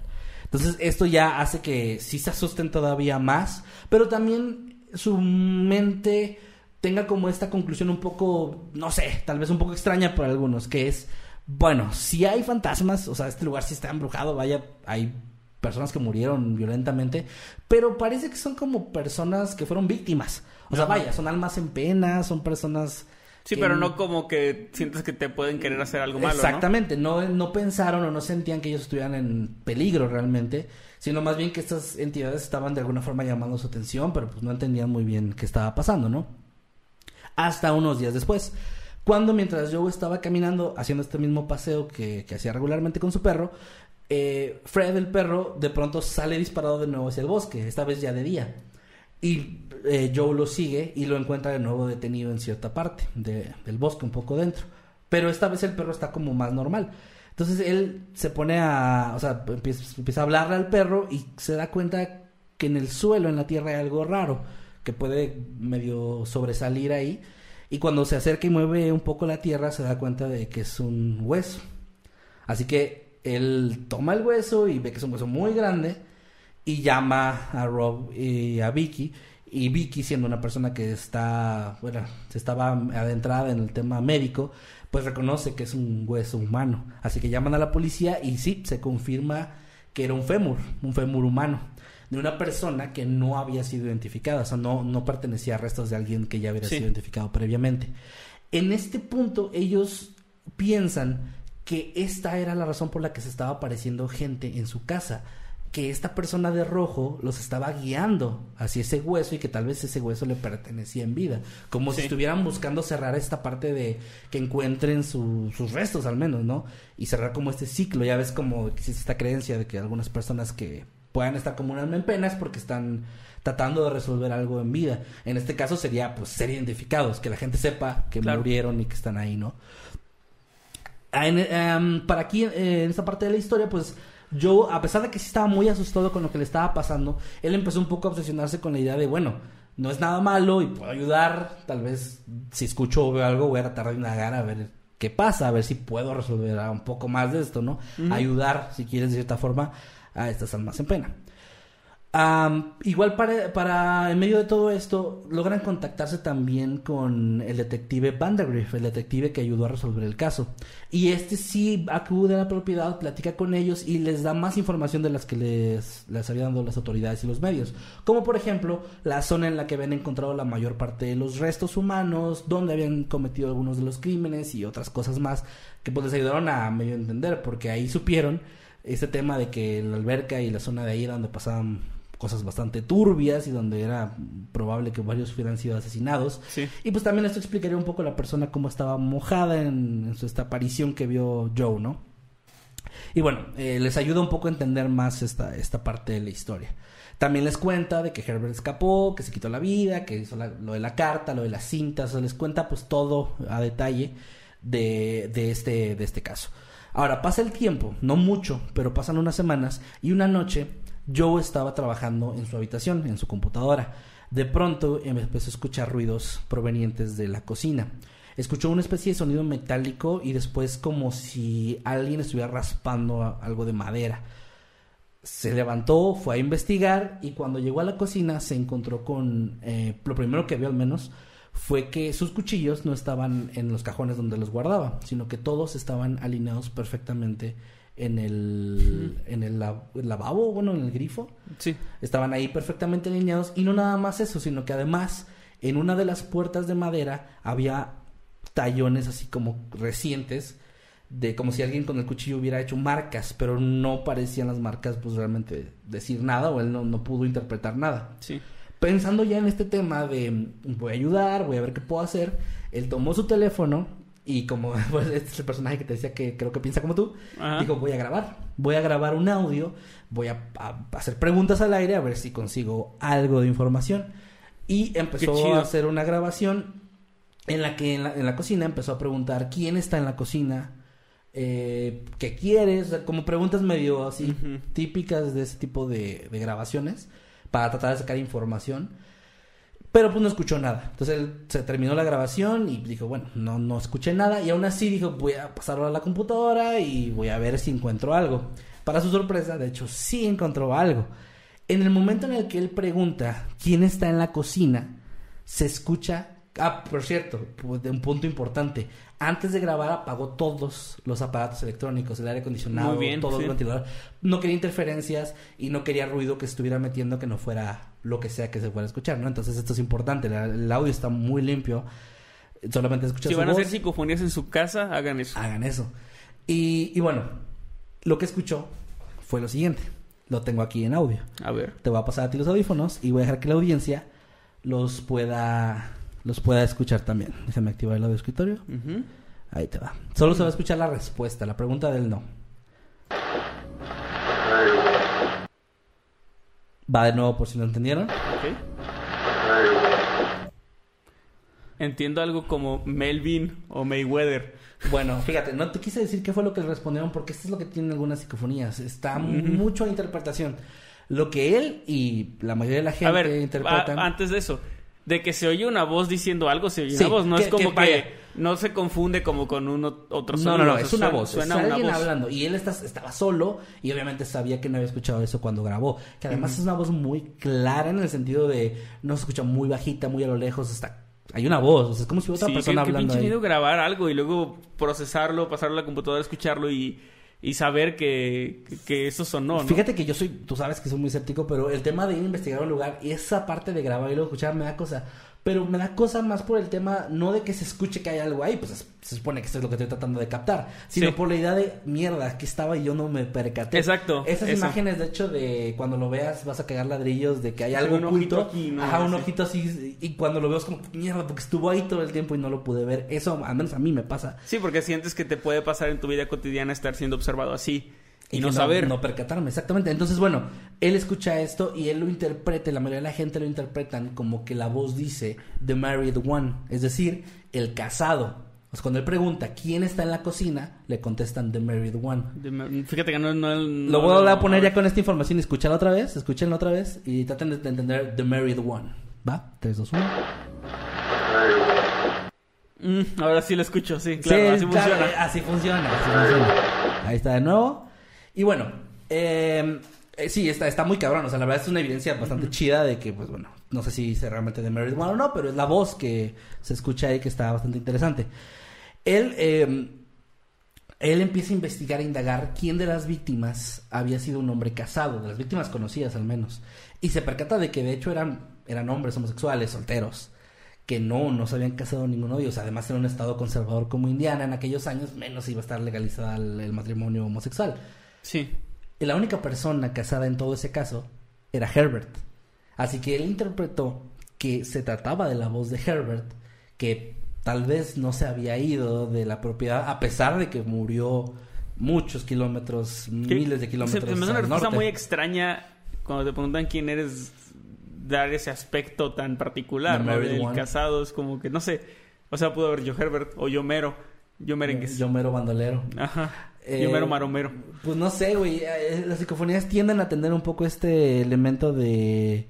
Pues sí, de, de respuestas raras, un poco ambiguas. No sé. Pudo conocer a tu papá, no sé, algo así. Tu mero, tu mero rey. Tu- No, no sé, una mamada así. Pero pues no, esto fue lo que dijo. Y bueno, para este punto, te digo, la obsesión de él había crecido muchísimo. Y después de esto todavía más. Así que empezó a grabar más cosas, a tratar de encontrar más evidencia. Hasta donde yo sé y lo que pude investigar, no, él no obtuvo nada más de evidencia. Pero es también porque estuvo poco tiempo ahí. Y es que apenas un tiempo después cambió mucho su forma de ver este tema como algo interesante, algo muy diferente. Y es que en una ocasión yo había recibido la visita de un amigo suyo que se llamaba Jeremy. Ellos se encontraban en la habitación de la alberca nadando, junto, bueno, no junto, pero también estaban ahí los hijos de Robbie y Vicky, los hijos adolescentes, y pues los cuatro estaban ahí como en lo suyo, ¿no? En cierto punto, Joe nadó por abajo del agua y salió al otro lado de la piscina, en la zona donde no había nadie. Ahí estando agarrado sobre la pared o recargado, la- en la orilla. ajá, en la orilla, sintió como unas manos salieron del agua, lo tomaron del cuello y lo apretaron. No le hicieron nada más, pero lo apretaron. Ajá. O sea, él voltea instintivamente a ver quién es y se da cuenta que está solo en esa parte de la alberca. Así que asustado empieza a nadar ya hacia donde hay gente. Sí, no mames. Hacia la luz. y a medio camino, él puede ver cómo salen unas manos ahora de frente, lo toman del cuello y lo empiezan a jalar hacia el fondo del- de la alberca. Qué puto miedo. En este güey. momento, obviamente, él empieza a, entrar en pánico, a hacer ruido. Jeremy lo ve, se da cuenta que algo está pasando, aunque Jeremy menciona que él no vio nada de ninguna mano, solo lo ve como ah, eh, eh, Sí, forcejeando con algo, pero no ve qué. y él se lanza y lo va y lo ayuda. Para el momento en que Jeremy llega, Joe se suelta y él lo ayuda a llegar a la orilla, pero Joe se sale inmediatamente y en, en un estado de pánico total les dice a los, a los jóvenes y a su amigo que se salgan del albergue y que ya no entren ahí. Y esto marca como el punto final de lo que él podía tolerar ya de experimentar en ese lugar. Porque después de eso él prefirió regresarse al, al lugar donde vivía antes. Sí, que estaba más lejos, pero no Ah. estaba embrujado. Pues no, no, sí estaba mal. Sí. ¿Qué quieres? ¿Llegar tarde a tu jale? ¿Dos horas a tu jale o fantasmas? O no llegar. O no, que te ahoguen en el albergue. Sí, porque a ver, eh, vaya, esta parte de la historia... Bueno, sí prefiero no llegar al trabajo, o sea, Pues que en ambas opciones no llegas al trabajo. cierto. Bueno, ah, no llegas temprano. Pero bueno, este, sí, vaya, esto fue lo más fuerte que es de esta historia. Súper fuerte. Porque ya, mm, si te fijas, es progresivo. Ven algo, escuchan cosas, ya Algo hay más gol- cerca. algo físico que es lo de lo de la al- ¿cómo se llama? Aldana? Aldaba. Aldaba, perdón, Aldaba. Es que sí lo tuve que leer porque no me sabía el nombre. Este, no, bueno, no es, no es muy común. no, no es una palabra medio rara. Pero bueno, la aldaba, o sea, ya ven- van viendo más y más y más y llega a este punto donde hay una aparición completa así gritando y etcétera. Y luego esto que ya es mucho más fuerte, o sea, algo atacándolo tal cual, tratando, bueno, al menos a lo que parece, tratando de matarlo o de hacerle algún daño. Entonces él, bueno, se muda y decide que ya no quiere saber nada, ya no investiga más, ya Claro. no revisa más. Ahora, por otro lado, la familia Grave decidió quedarse viviendo ahí, sorprendentemente. Y es que también hay algo importante aquí. A pesar de que eran cosas tan fuertes y tan frecuentes, realmente el que la vivió peor todo esto fue Joe y fue Que Fred. estaba, supongo, más cerca de la, de la piscina. De hecho, mm, sí, y también ahí se especula que puede que en ese departamento, esa zona, algo pasara y que tal vez una persona hubiera muerto ahí y tal vez por lo que vivió él, como que la teoría ahí es de que tal vez eh, Herbert llegó a matar a alguien ahí apuñalándolo. Y también estas apariciones, bueno, este, este, pues creo que ya podría contar como poltergeist, lo de la puerta y eso, parecían indicar más que no es que alguien quisiera entrar a la casa, sino que esta persona, esta, esta aparición, este espectro, como le quieres decir, estaba tratando de escapar. Todo lo que hacía de la puerta y los golpes, todo era como para salir. Sí. Y tal vez igual para te- guiarlos hacia cómo encontrar su cuerpo o algo así, tomando en cuenta esto de los cuchillos y etcétera, ¿no? Pero lo de la voz que también fue en ese mismo lugar es medio extraño, o sea, como que no sé, ahí la teoría está, está chida, pero no, no se termina de completar. Que se cree que, o sea, vaya, lo que sí se piensa es que algo tuvo que ver ese, ese departamento, esa casita de huéspedes. Tendría sentido porque también, pues, este tipo, Herbert, era, como dijiste, era casado, tenía hijos. Muy probablemente no iba a asesinar a alguien en la habitación donde duerme con su esposa, donde están los niños, en la sala, donde hay como más posibilidades Pues de que que, alguien según- encontrara algún rastro, ¿no? Según los, los asesinatos fueron en su mayoría en la alberca. O sea, es lo que Ujú. según la investigación arrojó. Entonces, quién sabe. Sí, o sea, como que no, no, supongo que no había tanta de esta energía o actividad o lo que sea. Bueno, en, en la zona de alberca sí, de hecho. Sí, no, no, pero me refiero a la casa. Ah, no. eh, O sea, lo que es la sala, No, no, los cuartos. Y de hecho. Que es donde lo- vivían, pues, los Grape. Ajá, y era lo que los hijos y Rob nunca experimentaron nada paranormal ahí. Justo iba a preguntarte sabe. eso, si los hijos adolescentes no habían visto algo raro, porque también pudiera tener algo que ver con, eh, o sea, con la persona. Ya ves que dicen que hay gente como más sensible y eso. Sí, sí, sí. O sea, Pues, no sé si a lo mejor este. Joe, Joe era, este, pudiera ser como alguien que tiene más esas percepciones. Podría ser. Pero pues bueno, realmente ahí no se sabe cuál fue la razón de que tanto él como Vicky fueran quienes vieron a estas personas. Bueno, Vicky nada más al tipo de la camisa roja. Y que bueno, sobre todo Joe sufriera más este todo esto, ¿no? De hecho, en los años que pasaron después de esto, la familia te digo, se quedó ahí. Lo que dijeron, hay varios documentales y entrevistas que les hicieron y ellos decían que pues bueno, si no sentían que estuvieran en peligro o sus hijos, pues no pensaban mudarse porque no se les hacía algo tan tan grave tampoco. Eh, Bueno, y ahí ya creo que es a criterio de cada quien. Hay gente que a lo mejor a la primera se van, pero pues bueno, los, Sí. los, los Grave no. ¿Y ahí siguen o...? No, a eso iba. Ah. Eh, es curioso porque eso fue lo que mencionaron. todos. Sí, Eso fue lo que mencionaron, pero la familia apareció muerta. No. no, no, no. Eso fue lo que mencionaron en cierto momento, pero en la actualidad esa casa ya se encuentra a la venta. Pero ya no se sabe, o sea, ya, ya busqué como más actual. Si no hay una fecha y de ya donde no hay se como fueron. nuevas entrevistas o que hayan dicho, ah, nos vamos por esto. Simplemente ya Tal no vez un día, así un día estaba acostado, ¿cómo se llama el señor Graves? Eh, Rob. Rob, bueno, un día estaba acostado Rob, sintió un jaloncito en el dedo Y dijo, no mames, esta casa está embrujada. Sí. Y le dijo a su esposa, No mames, sentí algo. vámonos de aquí. Hijo de puta, ¿no? De que hasta que Sí. le pasa a él. Sí, sí, sí. sí. Sí, probablemente algo así fue. Bueno, ¿Por tal qué vez- nadie me lo dijo? Y ya se fueron. No, no, no me voy a poner en riesgo. Ajá, sí. Hijo de la chingada. No seas egoísta, mujer. Pero bueno, ellos eh, en esos años que estuvieron viviendo ahí aceptaron tanto gente que fue a hacer documentales, varios de estos eh, investigadores paranormales y de hecho hay varios videos en internet y en programas de este tipo como Ghost Hunters y esos donde van a visitar este lugar y llegaron a encontrar evidencia. Ahora, repito, son programas de estos de...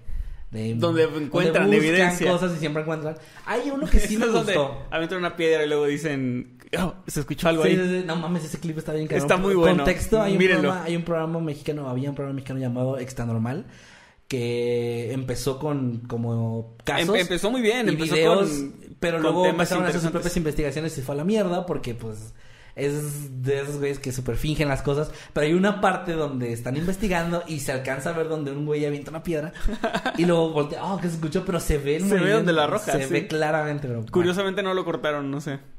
yo creo que no se dieron cuenta, o pensaron que la gente no se iba a dar cuenta, no sé.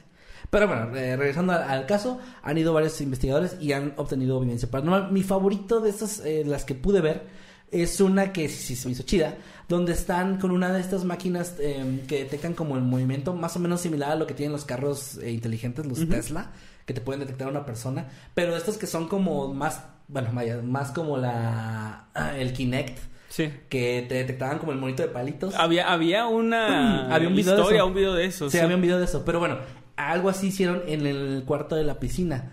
Y se alcanza a ver como una, como alguien, como que de repente se detecta la cámara movimiento y pone el cuerpo de alguien. Y aparte alguien que está como así, se ven los manitos donde como que se está agarrando el cuello. No y los investigadores que están viendo en ese momento, se me hizo chido porque bien puede ser falso y todo, pero se me hizo chido que se ve que se alteran.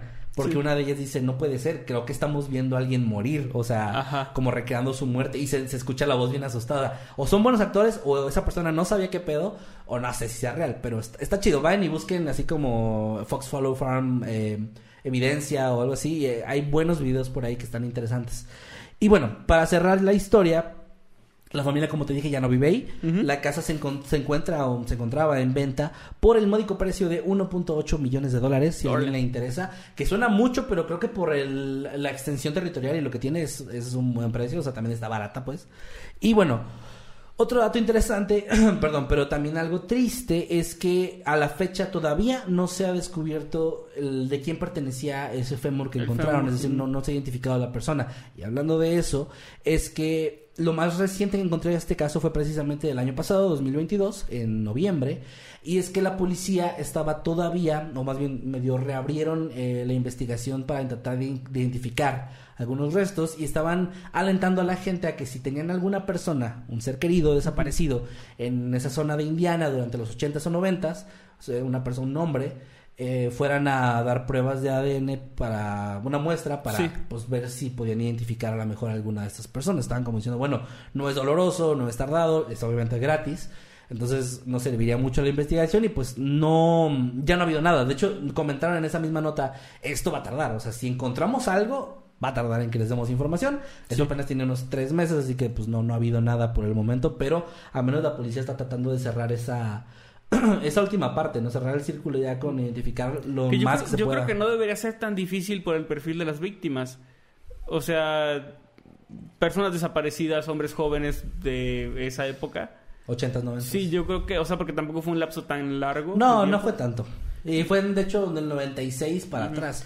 80s, 96. Y en Mm. esa zona, o sea, yo creo que igual no, está, no estaría tan difícil, pero... Pero pues bueno, en eso andan ahorita actualmente. Igual el problema es cuando, cuando la víctima era una persona, por ejemplo, sola, sin familia, o, o que venía de otra ciudad y nunca supieron qué pasó con él. Sí, eso está cabrón. Que no sepan que andaba por ahí. Que de hecho siendo personas ho- homosexuales en la época, era muy común que, no sé, que se iban de su casa, que vivían lejos de, en, en otra ciudad para poder vivir su- vida un poco más tranquila, lejos de prejuicios de familia, de amigos, de, no sé, de, de su, de su pueblo.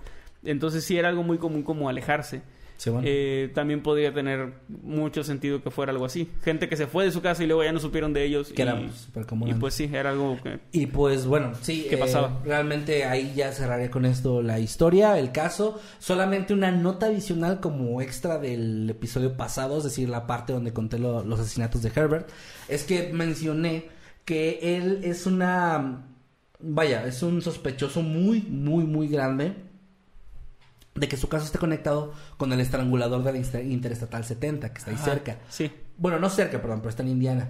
Pero eh, sí, quería dejar en claro, hay bocetos incluso de este, y se parece mucho, pero, ah, o sea, checando bien la información, realmente no está confirmado que sea él, y pues lamentablemente, ya que se suicidó, pues Claro. no hay forma de, bueno, es muy difícil lograr conectar los casos, pero la policía tiene como bastante, bastante seguro, sin poder decir al 100% que Supongo sí. que también por las que- fechas en que si se suicidó y luego ya no hubo más de los otros asesinatos. pues, Exacto, de hecho por eso precisamente mencionan los ochentas, porque si se acuerdan, en el caso pasado, bueno, en el episodio pasado mencioné que los asesinatos de Fox Hollow Farm empezaron por el 91 más o Ujú. menos, cuando ellos se mudaron ahí. Entonces, ¿por qué, lo, ¿por qué meto los ochentas? Bueno, porque en los ochentas es cuando estaba activo este asesino en otra parte. que tampoco Indiana, lo encontraron nunca. Que nunca lo encontraron y te digo, hay bocetos y todo y bueno, pareciera que sí se trata de Herbert, pero pues no se ha cerrado al 100%, pero creo que con una persona que puedan identificar de, de ese caso de la interestatal, ya con eso lo cerrarían, pero bueno. Sí. Todavía está, digamos que un poco en ese tema un poco abierto. Y pues ya, ahora sí, con eso doy cierre a este tema dividido Muy en dos partes, bastante largo, pero Sí, que me hecho. pareció muy interesante. No sé qué les haya parecido, pero ojalá que les haya gustado. Muy bueno, muy interesante. Y pues ahí déjenos sus superchats con lo que opinan y déjenos sus comentarios y Sus sus, tweets. Sus tweets con el hashtag soy habitante. Vamos a leer algunos superchats. Sí, claro, va si quieres. Eh, aquí está la esposa Once de Eddie que actualizó su membresía a Habitante Inmortal. Muchas, muchas gracias la esposa Once de Eddie. Por cierto que por ahí vi que alguien o nos pasaron un comentario de, de una persona que dijo que, que nos peleamos con Jimmy y que por eso... Ah, güey, uf, qué joya de Decía, comentarios. decía, hicieron lo que, lo Todos que, todos, hacen. lo que todos los youtubers que se pelean. Dijeron que Jimmy iba a volver Y y, luego ya no volvió. Yo creo que los que siguen Octámbulos saben qué onda. Para Pero empezar, ¿saben? Octámbulos el comentario, creo. Fueron Octámbulos. Creo, creo, creo. Porque para empezar, creo que los que siguen Octámbulos de hace tiempo saben que nos mudamos de ciudad y que Jimmy no está en esta ciudad. O, o más bien, perdón, no, no fueron octámbulos. Ya sé que no voy a decir que video para que no vayan a buscar. Era- era un video. Pero en un video que se, que acordé. Jimmy editó. Que Jimmy, bueno, es que Jimmy edita todos. Sí. Y están los créditos de los videos. Además de eso, que lo que estaba pasando, no, eh, pero esa persona ve Noctámbulos o veía porque Ajá. Jimmy lo conoció la mayoría ahí como ya como Jimmy. Porque pues dudo mucho que haya alguien que le esté diciendo por ver Por los editados, porque ahí no decimos nada. Tuvo que ser un fan o seguidor. Pero bueno, lo que iba es que me- nos dio mucha risa porque para empezar Jimmy, pues todo bien con él. Seguimos platicando Todo- pues, como todos siempre. los días hablamos con él porque es editor. Sí, él es- sigue siendo el editor del canal. Ya no salen Noctámbulos porque estamos en Querétaro y él está en Matamoros. Y pues no lo podemos traer hasta acá. Y, Y hacerlo además- online es complicado. Y además él fue el que se Y él, salió, él o sea, mi- no él mismo nos, nos dijo que, que tenía otras cosas que hacer, que si por favor, que, que si no había problema que ya no pudiera estar. Le dijimos que sí, que no había presión para que volviera. Luego fue lo de mudarnos y pues ya no Y volvió. fue el último episodio que hicimos en Matamoros donde decimos, Sí. ey, ya no damos, ya no Sí, lo invitamos así de O sea, que- es, como, es que siento que es como si alguien ahorita comentara ah, que ya corrieron a meme o qué. Sí. Pues no, güey, pero o sea, lo que me parece es que no pueden nunca pensar en cosas bonitas. De No. que, ah, veo que Jimmy tiene muchos proyectos bien chidos O sea, y ya no puede estar. Vaya, hay gente, no, no todos, pero hay gente que sí tiene una mentalidad medio agresiva en ese tema. Pero siempre es como, ah, seguro se pelearon. Pero me mama que hacen sus conclusiones, güey. O sea, o sea, dicen lo que todos los youtubers que es cuando se pelean, que no sé qué. No nos peleamos, estamos súper No, bien. para nada. Yo quiero mucho. Jimmy andaba bien pedo en la posada, o sea, no sé. Sí, qué- por favor, lo hubieran visto. y a Lady, de una vez, Eddie, también te vamos a Ay, ganar a ti. En la de 2021, porque no hicimos pasar el año pasado. No, a esta ver si no este año hubo. hacemos.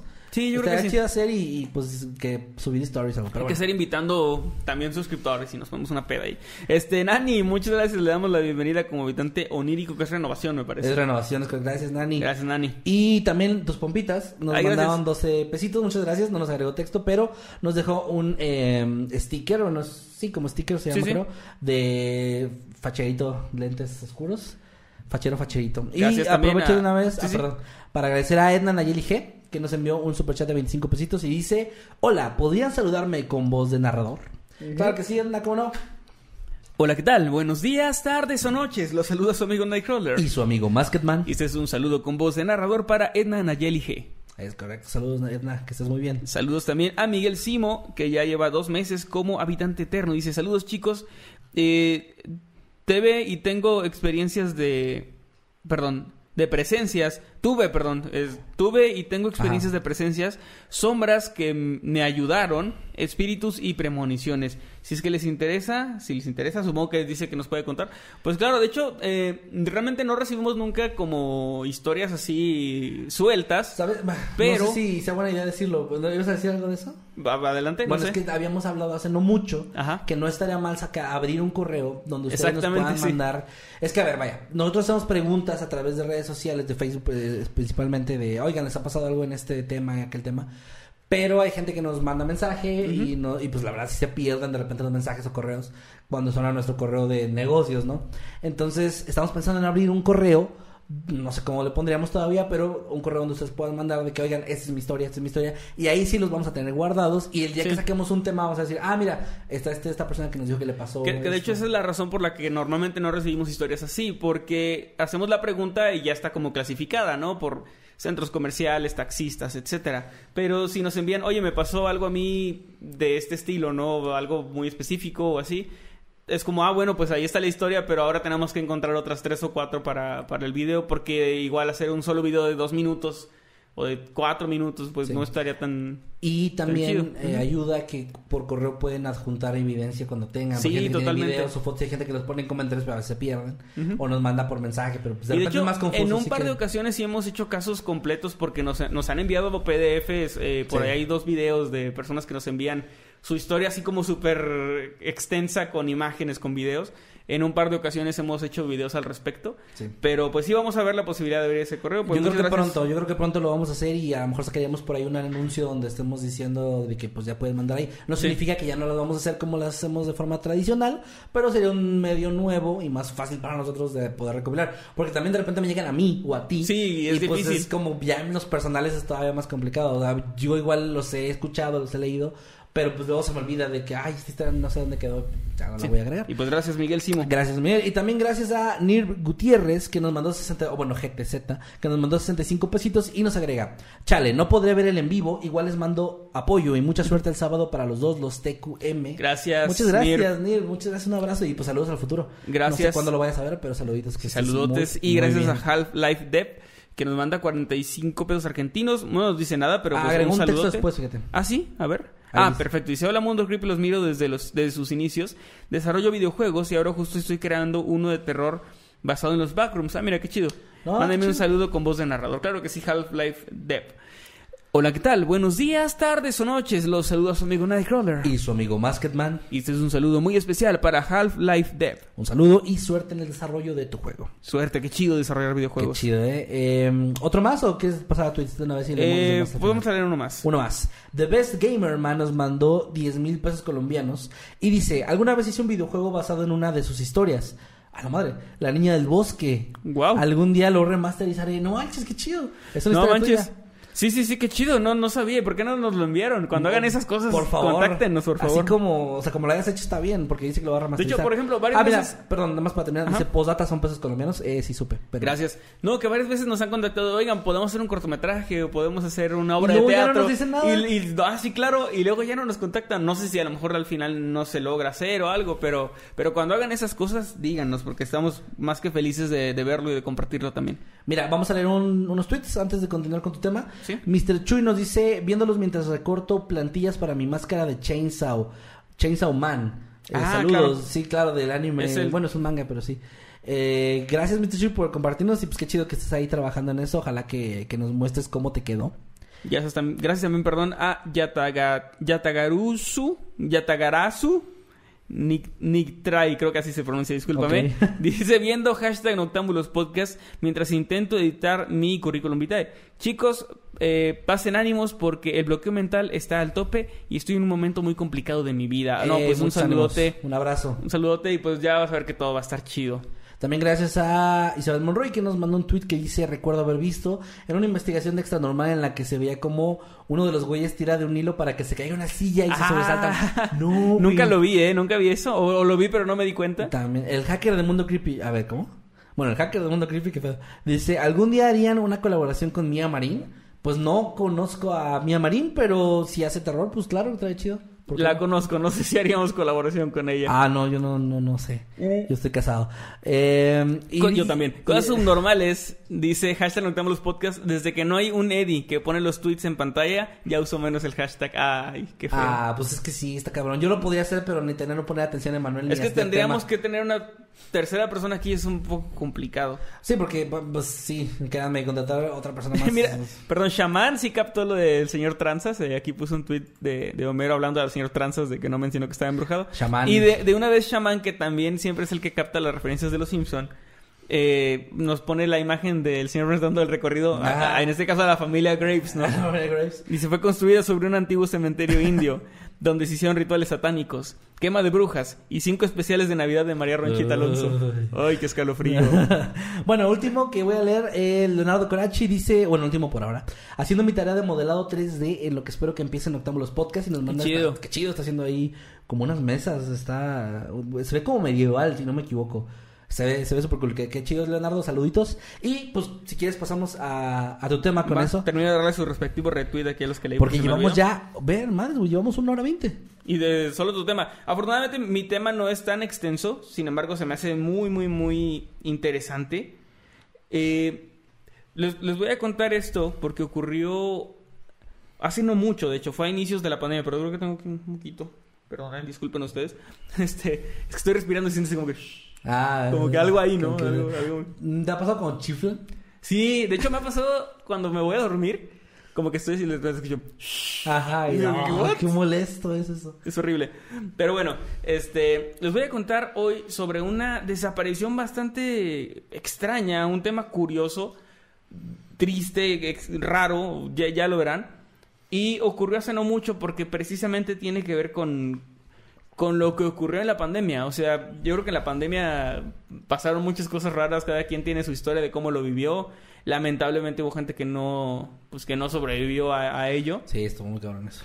Y pues les voy a contar sobre la extraña desaparición de Sandra Hughes. Ok. No sé si han oído del tema. No, yo, Yo, no. la verdad, eh, es de esos temas que de nuevo no encontré casi nada, más bien nada de información en español. Es como que puras cosas... Todo en portugués. eh, No, en, en- esta vez fue en... eh, es que ocurrió en California. Ok. Hay como cosas de medios de California. Se hizo como... Es que se hizo como muy viral en California. En Estados Unidos fue conocido, pero como que tampoco fue así Sí tan entiendo, mediático. pues, acá en Suele pasar. pasa así de casos muy conocidos en una parte del país y que a lo mejor el resto del país medio se enteró, pero Y es que la noticia en sí es, es rara, pero no es tan llamativa para los medios. No sé si me explico. Al menos en primera instancia. Luego se empieza a poner más extraña, pero ya por ahí como que había pasado un tiempo, entonces me imagino que por eso no se llegó a viralizar tanto. Pero es una historia muy interesante. Y bueno, se las cuento. va. La pandemia nos afectó a todos de forma distinta. Algunos perdimos amigos o familia a causa de esta enfermedad. Otros sufrieron de ansiedad debido al encierro.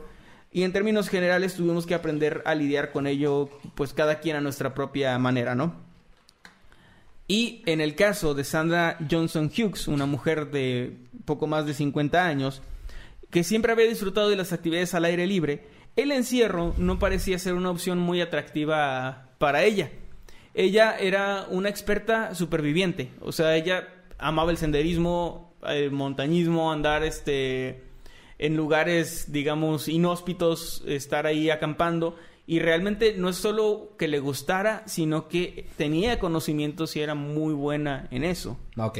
Sandra vivía en Maui, en Hawái, pero con las noticias sobre la contingencia mundial, cuando todo se empezaba a poner extraño, ella decidió mudarse a California. No encontré exactamente el por qué eh, a California, no sé si su familia estaba ahí, pero ella al parecer había vivido por mucho tiempo en, en Hawái y se decidió cambiar a California con las noticias de la, de la pandemia Ajá.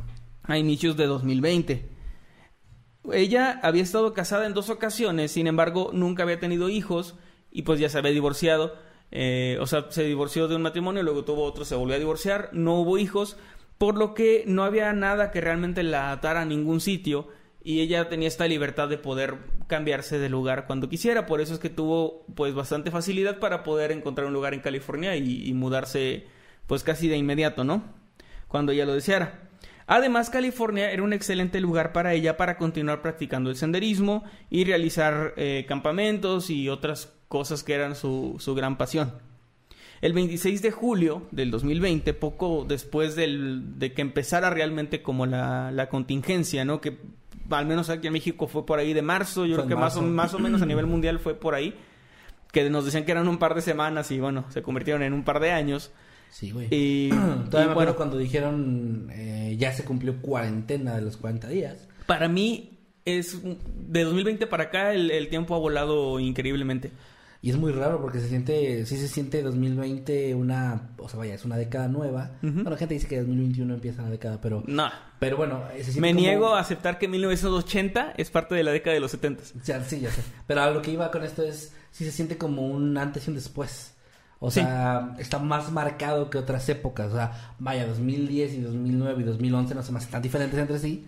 Pero 2019 a 2021 es muy diferente. Sí, totalmente. O sea, eso es otro, otro mundo Otro completamente. mundo, sí. Es, eh, perdón que te interrumpa, pero Sí, no. es que he visto incluso comentarios de gente que ve programas o reportajes así de esa época, 2019-2018, y dicen, eh, bueno, ahorita ya no tanto, ya se está dejando atrás, pero 2000, en 2020-2021 que decían, no manches, es que es rarísimo ver gente en la calle o en cafeterías sin cubrebocas y Sí. no sé. Bueno, sí, sí, sí, Te da como cierta mucho. nostalgia. Algo que yo extraño es que en los cines, en Cinépolis al menos, ya te daban como aparte de la verdurita de, de los Y hot dogs quitaron, y, y otra- la salsa. Eso me encantaba porque yo odio llegar y preparar mi hot dog y que esté ahí un montón de... Un revoltijo, porque la gente aparte es como tan desordenada para eso. Pero- Un revoltijo de cosas y todo... Creo que la parte Donde todos meten sus manos. La parte negativa de eso que hacían era demasiado desperdicio de plástico. Sí, Porque entiendo si eso. te daban de plástico cada, cada cosa y pues... Pero para mí estaba bien chido tener como... Bueno, ok. Les continúo contando. Perdón, sí, de repente divagamos con esto, disculpen. El 26 de julio del 2020, Sandra le informó a sus familiares y amigos que pensaba hacer una excursión para acampar en eh, Sierra National Forest, esto con la idea de alejarse del mundo para estar a salvo de la pandemia. Básicamente su solución era me voy a ir al bosque, a un lugar lejano, a sobrevivir, a acampar, a pasarla bien, mientras pasan estas semanas o esto, este tiempo de la contingencia. Eh, porque prefiero eso que estar encerrado en mi casa. Recordemos, como les dije, que era una persona pues de naturaleza, de campo, de salir, que obviamente no, no le resultaba nada atractivo el estar pues encerrado. Todo el día en su casa. Y además con el peligro de tener que, o sea, de, de salir a la tienda y poder contagiarse, tal vez incluso de perder la vida. Entonces, para ella era una mejor idea irse pues al bosque. Lo que para ti, para mí, para la mayoría, para Jesús el que está ahí, puede ser una gran, este, un gran error, ¿no? O sea, sería como una mala idea. Claro. Pero como dije, ella no era cualquier persona random que se le ocurrió acampar. Tenía realmente conocimientos, eh, sabía de moverse, digamos, en, en senderos, sabía de, de supervivencia. Era muy difícil que se pudiera perder. Y por eso es que ni su familia ni sus amigos le dijeron que no lo hiciera. Realmente para ellos fue un, ah, pues qué chido, nos vemos cuando termine esto, ¿no? Para ellos era algo completamente normal que ella quisiera pues sal- salir a acampar y, y vivir ahí el tiempo de la pandemia que en este momento todavía no se sabía exactamente cuánto duraría. Supongo que ella llevaba provisiones tal vez para un par de semanas o tal vez para un mes. Que se me hace mucho. Sí, puede ser. Iba, iba en su, en su auto, o sea, su plan era como llegar en su auto, acampar en un lugar y pues asentarse ahí, ¿no? Por un tiempo. Ahora, eh, con esta idea de, de alejarse fue que partió, pero eso fue lo último que supieron de ella, tanto su familia como sus amigos.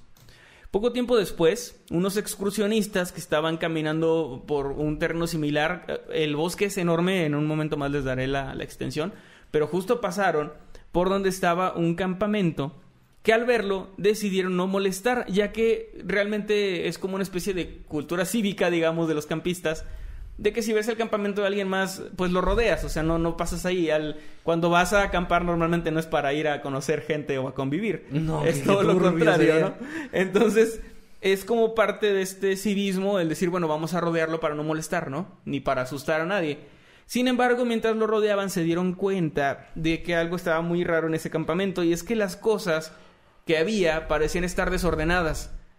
O sea, cosas tiradas en el suelo, eh, mantas, eh, objetos personales tirados por ahí, como si alguien hubiera estado buscando de manera desesperada algo, o si, sí, si se hubiera desordenado, ¿no? De alguna forma. Entonces, viendo esto y nota- notaron que el campamento parecía estar solo, lo que hicieron fue llamar a las autoridades en cuanto volvieron y avisar que habían visto el campamento diciendo pues más o menos dónde, dónde se encontraba porque es una zona muy muy complicada o sea no no no está muy bien mapeada no hay caminos hay solo senderos pero en un mapa es difícil digamos no hay puntos de referencia donde digas que eh, es en ese sitio no igual y con coordenadas supongo que es más fácil pero pero no sé. Ah, sí, es que las tenían, pero también... sí es complicado. Sí, es muy complicado. Entonces ellos llamaron a las autoridades y ellos el 5 de julio del 2020 eh, fueron a revisar los, los del parque. Había pasado un par de semanas desde que ella había partido. Ellos efectivamente encontraron este campamento y estaba en completo desorden. Fue gracias a las pertenencias, eh, a las cosas personales que encontraron, que supieron que se trataba del campamento de Sandra. No sé, no encontré si encontraron una identificación o algo así, pero lograron saber que era, que era de ella. Continuaron buscando, viendo rastros y no muy lejos de ahí se encontraron con el auto de Sandra, un Silver Saab del 2005. No conocía yo ese auto, lo googleé, es un auto plateado pequeño, compacto. No, ni idea. Eh, Yo muy tampoco, o sea- similar como a un Cavalier, como a ese tipo de autos de principios, mediados de los 2000. Es que también Este- muchos de esos carros ya no se producen, luego por eso no los Sí, o, se, o se comercializan como únicamente en Estados Unidos. Mm, También. Entonces, bueno, era un Silver Saab del 2005 y estaba en el fondo de un pequeño barranco. Al ir a revisarlo notaron que estaba vacío. Entonces, Sandra tampoco estaba ahí. Eh, Pero según las marcas, Cayó por un barranco. Sí, según las marcas, parecía como que se hubiera estrellado con un auto, perdón, con un eh, árbol, pero a muy baja velocidad y luego hubiera rodado muy suavemente hasta el fondo. O sea, no parecía que hubiera, que hubiera volcado ni nada de eso. Más bien como si hubiera ido, no sé si en neutral o algo así, o de bajadita, digamos, hasta chocar con un árbol porque había una marca y luego continuar hacia abajo Pero hasta no, llegar al no fondo. digamos, no un choque No de manera frenética y, y también había cosas ahí en el auto, pero pero todo estaba muy extraño, Sí. o sea, es raro porque no parecía que hubiera sido que hubiera ido a, una- a alta velocidad como en una persecución o algo así. Era todo como O que muy bajo. No, nada de eso, parecía simplemente que pues sí, o sea, que era, que era algo raro, era era un auto que había ido a muy baja velocidad al momento de tener los impactos por las marcas que tenía. Lo que hicieron ahí eh, las autoridades fue contactarse inmediatamente con la familia de Sandra, quienes rápidamente supieron que algo andaba mal, pues Sandra era no solamente tenía ese conocimiento de- del bosque que era difícil que se perdiera, sino que además era una persona sumamente ordenada que jamás dejaría su campamento, o sea, como para irse a caminar y dejar un desorden ahí, o sea, realmente ella era una persona que todo lo tenía siempre en su lugar, que estaba siempre cuidando mucho los detalles, entonces no, no tenía sentido que ella hubiera dejado su auto ni su ni su campamento atrás simplemente así. Era, era muy extraño. Ahí es donde comienza entonces la búsqueda, que, que fue casi de inmediato. Sandra sabía cómo sobrevivir en la naturaleza, sin embargo, las circunstancias de su desaparición pues daban a entender que podía haber sido atacada por alguien o que podía haber sufrido algún tipo de, de accidente y pues no, no era algo normal, así que fue como un despliegue bastante rápido de las autoridades, quienes buscaron con oficiales, con voluntarios, de estos barridos que se hacen, que, que se ven mucho en las películas, también con binomios caninos, lo que era indispensable debido a ser una zona boscosa, necesitaban olfatear, y también encontraron con helicópteros de la Guardia Nacional de California. Eh, los helicópteros, pues obviamente para buscar de forma aérea, aunque en las zonas más boscosas era muy complicado porque pues estaba No lleno de árboles y no se veía, solamente para las ¿Los la- claros? los claros y las partes así como donde veía menos árboles es donde les podía servir. Sin embargo, no encontraron absolutamente nada y la familia de Sandra comenzó a colocar carteles por todos los pueblos y negocios cercanos a la zona en esa región sabiendo que era un área muy transitada por excursionistas y campistas que se adentraban al bosque y volvían y que tal vez alguno podía haber visto algo que, que les sirviera. Entonces era muy lógico poner carteles por toda esa zona. Mm, Sí, claro. No pasaría mucho tiempo antes de que alguien viera este cartel y llamara a las autoridades con información. Pero, lejos de aclarar algo, esta nueva información solo consternó más a las autoridades y a los familiares y amigos de Sandra. Dos excursionistas dijeron haberse encontrado con una mujer el 4 de julio.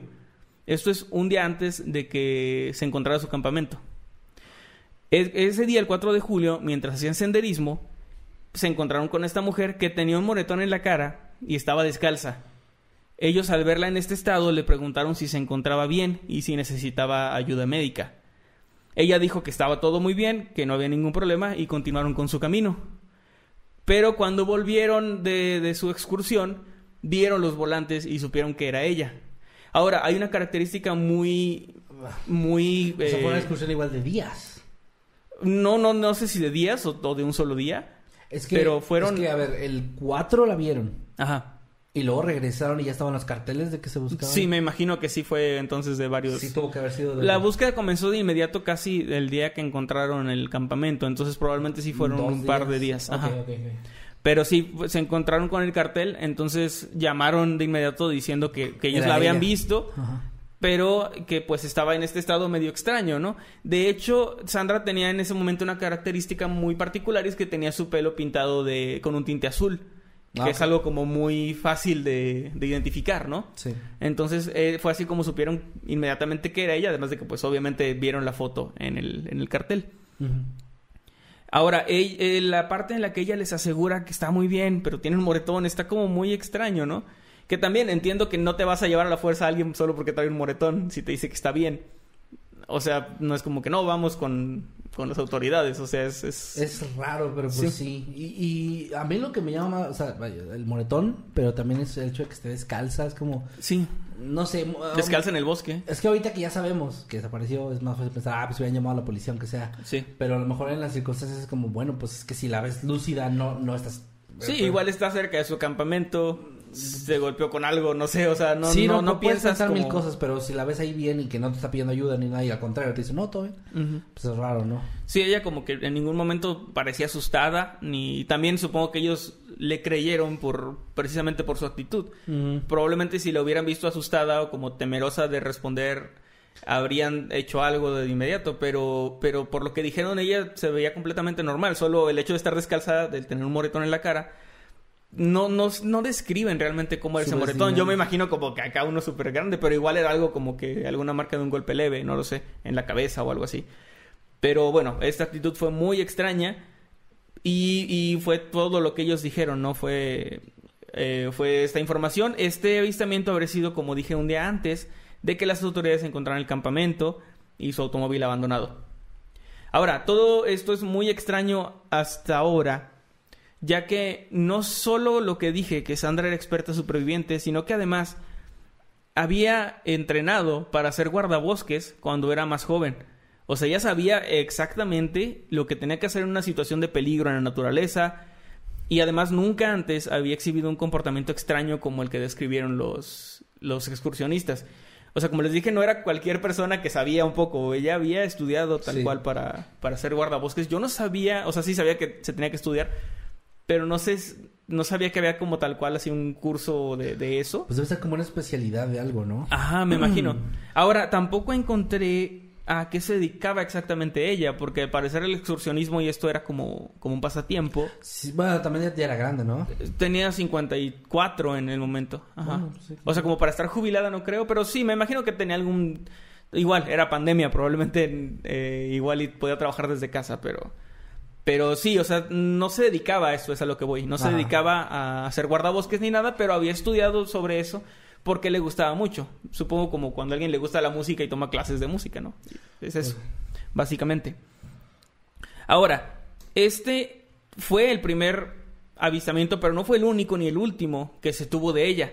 Y es aquí donde se pone interesante y también muy turbio esto.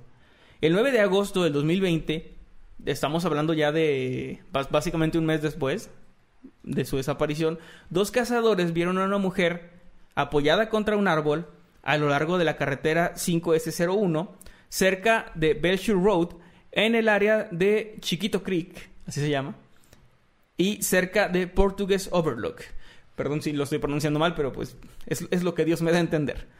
Casi exactamente donde había estado Sandra justo antes de su desaparición. Eh, es justo esta zona. La, la mujer a la que vieron estos cazadores no parecía angustiada ni tampoco les dijo nada. Ella estaba simplemente apoyada contra un árbol como descansando y ellos pensaron pues que solo era una excursionista precisamente tomando un descanso. Fue hasta llegar al, al regreso, a su regreso, cuando la reconocieron igualmente en un volante de persona desaparecida e inmediatamente se comunicaron con las autoridades diciendo la acabamos de ver, pero o sea, estaba ahí recargada en un árbol y no- ni nos vio, o sea, como que ni siquiera le les prestó atención, estaba como muy tranquila descansando. Eh, de nuevo lo del pelo azul, o sea, era ella. Ok. Lo que sí dijeron es que se veía visiblemente más delgada que en las fotografías. Llevaba un mes perdida, así que era muy lógico que, que hubiera perdido peso, ¿no? Bueno, perdida entre comillas, porque al parecer no... Ella no estaba buscando ningún tipo de ayuda. Pero, pero pues, está, está muy, muy extraño. Y bueno, dijeron que eso, que parecía estar visiblemente más delgada. Las búsquedas entonces continuaron, alentadas por estos testimonios eh, de que Sandra, pues al parecer estaba viva. Pero probablemente, según las autoridades, en un estado mental desfavorable, ya que su comportamiento no era algo común. Ajá, sí, sí, sí. Lamentablemente, el Bosque Nacional de Sierra es uno de los más grandes de Estados Unidos, es lo que les decía, con una extensión de 1.3 millones de acres. Lo traté de convertir a metros y me arrojaba poco más de 60 mil metros, pero no estoy seguro si hice bien la conversión. Entonces, por ahí alguien que sepa más de esto me puede decir, pero 1.3 millones de acres, solo para que se den una idea, donde vive Winnie Pooh, es el bosque de los 100 acres. O sea, es un bosque de 100 acres. Ay, ¿Cómo, esperas que la gente se, se dé una idea si no... pues más o menos se ve ahí un bosque de 100 acres. No, no, es, que... Que de hecho tengo entendido que 100 acres es muy poquito. O sea, es como muy, muy poquito. Y Pues que es parte del chiste de Winnie Pooh, que es como la imaginación de Christopher Robin y viven como que en su jardín, ¿no? Pero bueno, este, a lo que voy es que es mucho, un millón, 1.3 millones de Vamos, acres. pinche referencia vergas para saber cuánto... Solo quería re- re- recalcar lo de Winnie Pooh por los Está acres. bien, está bien. Me imaginé, me imaginé. Ok, 1.2 millones de acres. Cuando era niño yo no sabía que eran los 100 acres y me imaginaba que era un árbol y que había 100 árboles de esos. Yo pensaba que los acres eran árboles también. Cuando decían que era el, el bosque de los 100 acres. Bueno, este. Ahora, la zona donde se vio a Sandra por última vez, la zona de este bosque que se llama Johnson Meadows, no Meadows, Meadows, Sí, me que Es- se escribe así Meadows. Meadows con con W, ajá. Eh. Lomas. está justo, sí, es como, sí, como colinas. No, sí, lomas, porque hill es colina. Bueno, este, esta, esta zona donde ella desapareció, en este bosque de 1.3 millones de acres, está justo al centro del mismo. Entonces también es un- mucho más complicado porque ella pudo haber ido a, a básicamente cualquier, cualquier sitio, o sea, en cualquier rumbo. No había una zona delimitada donde pudieran buscar y era un lugar, eh, bueno, es un lugar sumamente extenso y obviamente boscoso, complicado. Hay ríos, hay eh, acantilados, o sea, hay de todo básicamente. Está muy, no es un bosque, digamos, plano, donde solamente, tipo la bruja de Blair, donde solamente hay que caminar, ¿no? Ajá. Es, es como un lugar también con muchos, eh, muchas zonas muy difíciles, de difícil acceso. Ahora, pasó un año sin que se volviera a tener alguna noticia ni avistamiento alguno sobre, sobre Sandra, hasta que se tuvo el más extraño y el más perturbador, que fue cuando la familia Gorba eh, decidió hacer un viaje a las montañas de sal. No, no es cierto, a las montañas del condado de Madera. Pero antes se detuvieron en un negocio cerca del bosque para desayunar. Mientras estaban ahí, Caden, su hijo de tres años, comenzó a comportarse de manera extraña y asustado mientras veía la ventana. Eh, eh, empezó a ponerse raro, eh, eh, empezó como a hablar, pero no entendían lo que decía. Y entonces su madre, preocupada, se acercó para, para preguntarle qué pasaba. Y lo que el niño le respondió fue escalofriante. Hay una señora en el bosque, con una camisa negra. Necesita ayuda, pero está muerta. Esta, esta declaración le heló la sangre a su familia, en especial cuando el niño continuó hablando y dijo, está acostada boca abajo, con las piernas levantadas, y no puede hablarme, pero está ahí, tenemos que ayudarla. A la verga. El tono de voz del niño le resultó sumamente escalofriante a sus padres, Tiren a ese niño, está embrujado. y decidieron ir a, a- hagan otro y decidieron ir a revisar este el lugar para asegurarse pues precisamente de que eh, al final es un niño de tres años pudo haber visto ¿Tres realmente años? sí sí sí sí Me lo imaginaba más grande. no no no es un niño de, de tres años Habla muy bien para un niño de tres años. Ajá. Entonces, eh, el- fueron a- a- al lugar, o sea, se, se adentraron un poco al- a la zona que él señaló, pero no encontraron nada. Entonces todo pues quedó así como, pues no sé, un niño raro que dijo algo raro y ya. Continuaron su viaje, pero según declararon no pudieron evitar sentir escalofríos mientras estaban por ahí al recordar de vez en cuando pues lo que había pasado, se les hacía como muy extraño.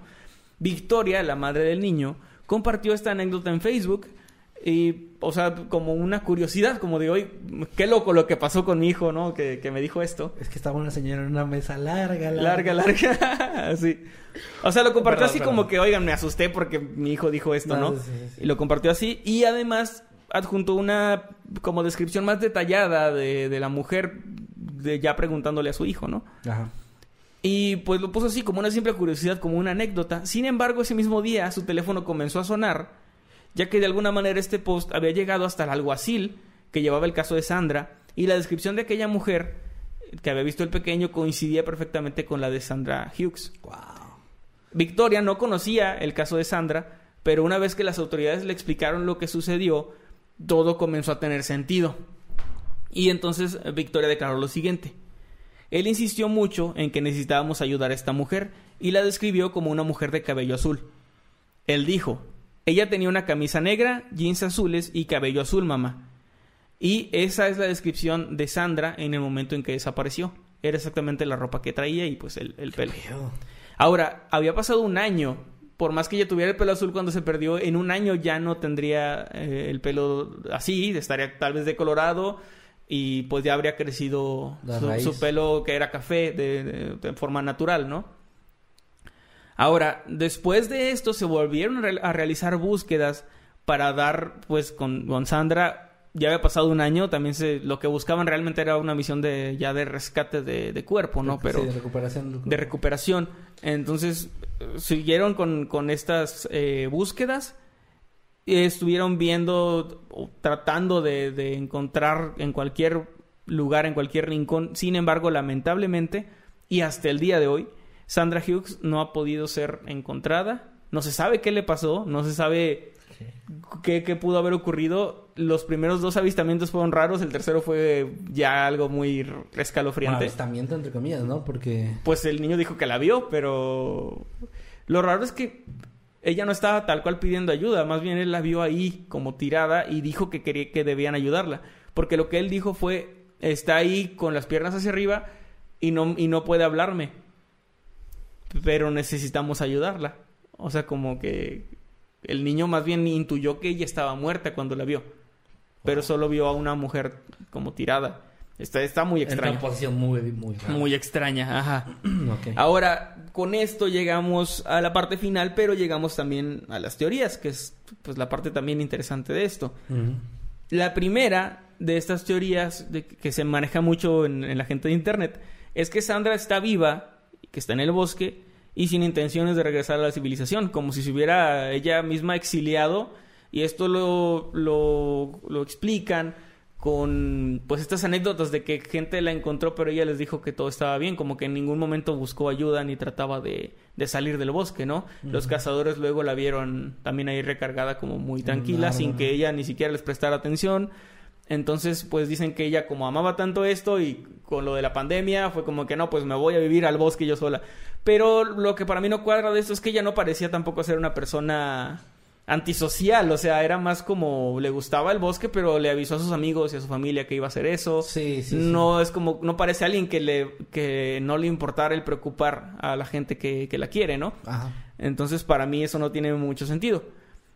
La otra es la, la explicación un poco más paranormal, que es que Sandra, de hecho, fue asesinada en- por alguien en, eh, desde el, perdón, desde el principio en su campamento y que los avistamientos posteriores fueron encuentros paranormales con, con su fantasma que vaga por el bosque, los tres este, encuentros. Que supongo que eso se refuerza con esto de que sus cosas estaban como saqueadas o algo así, ¿no?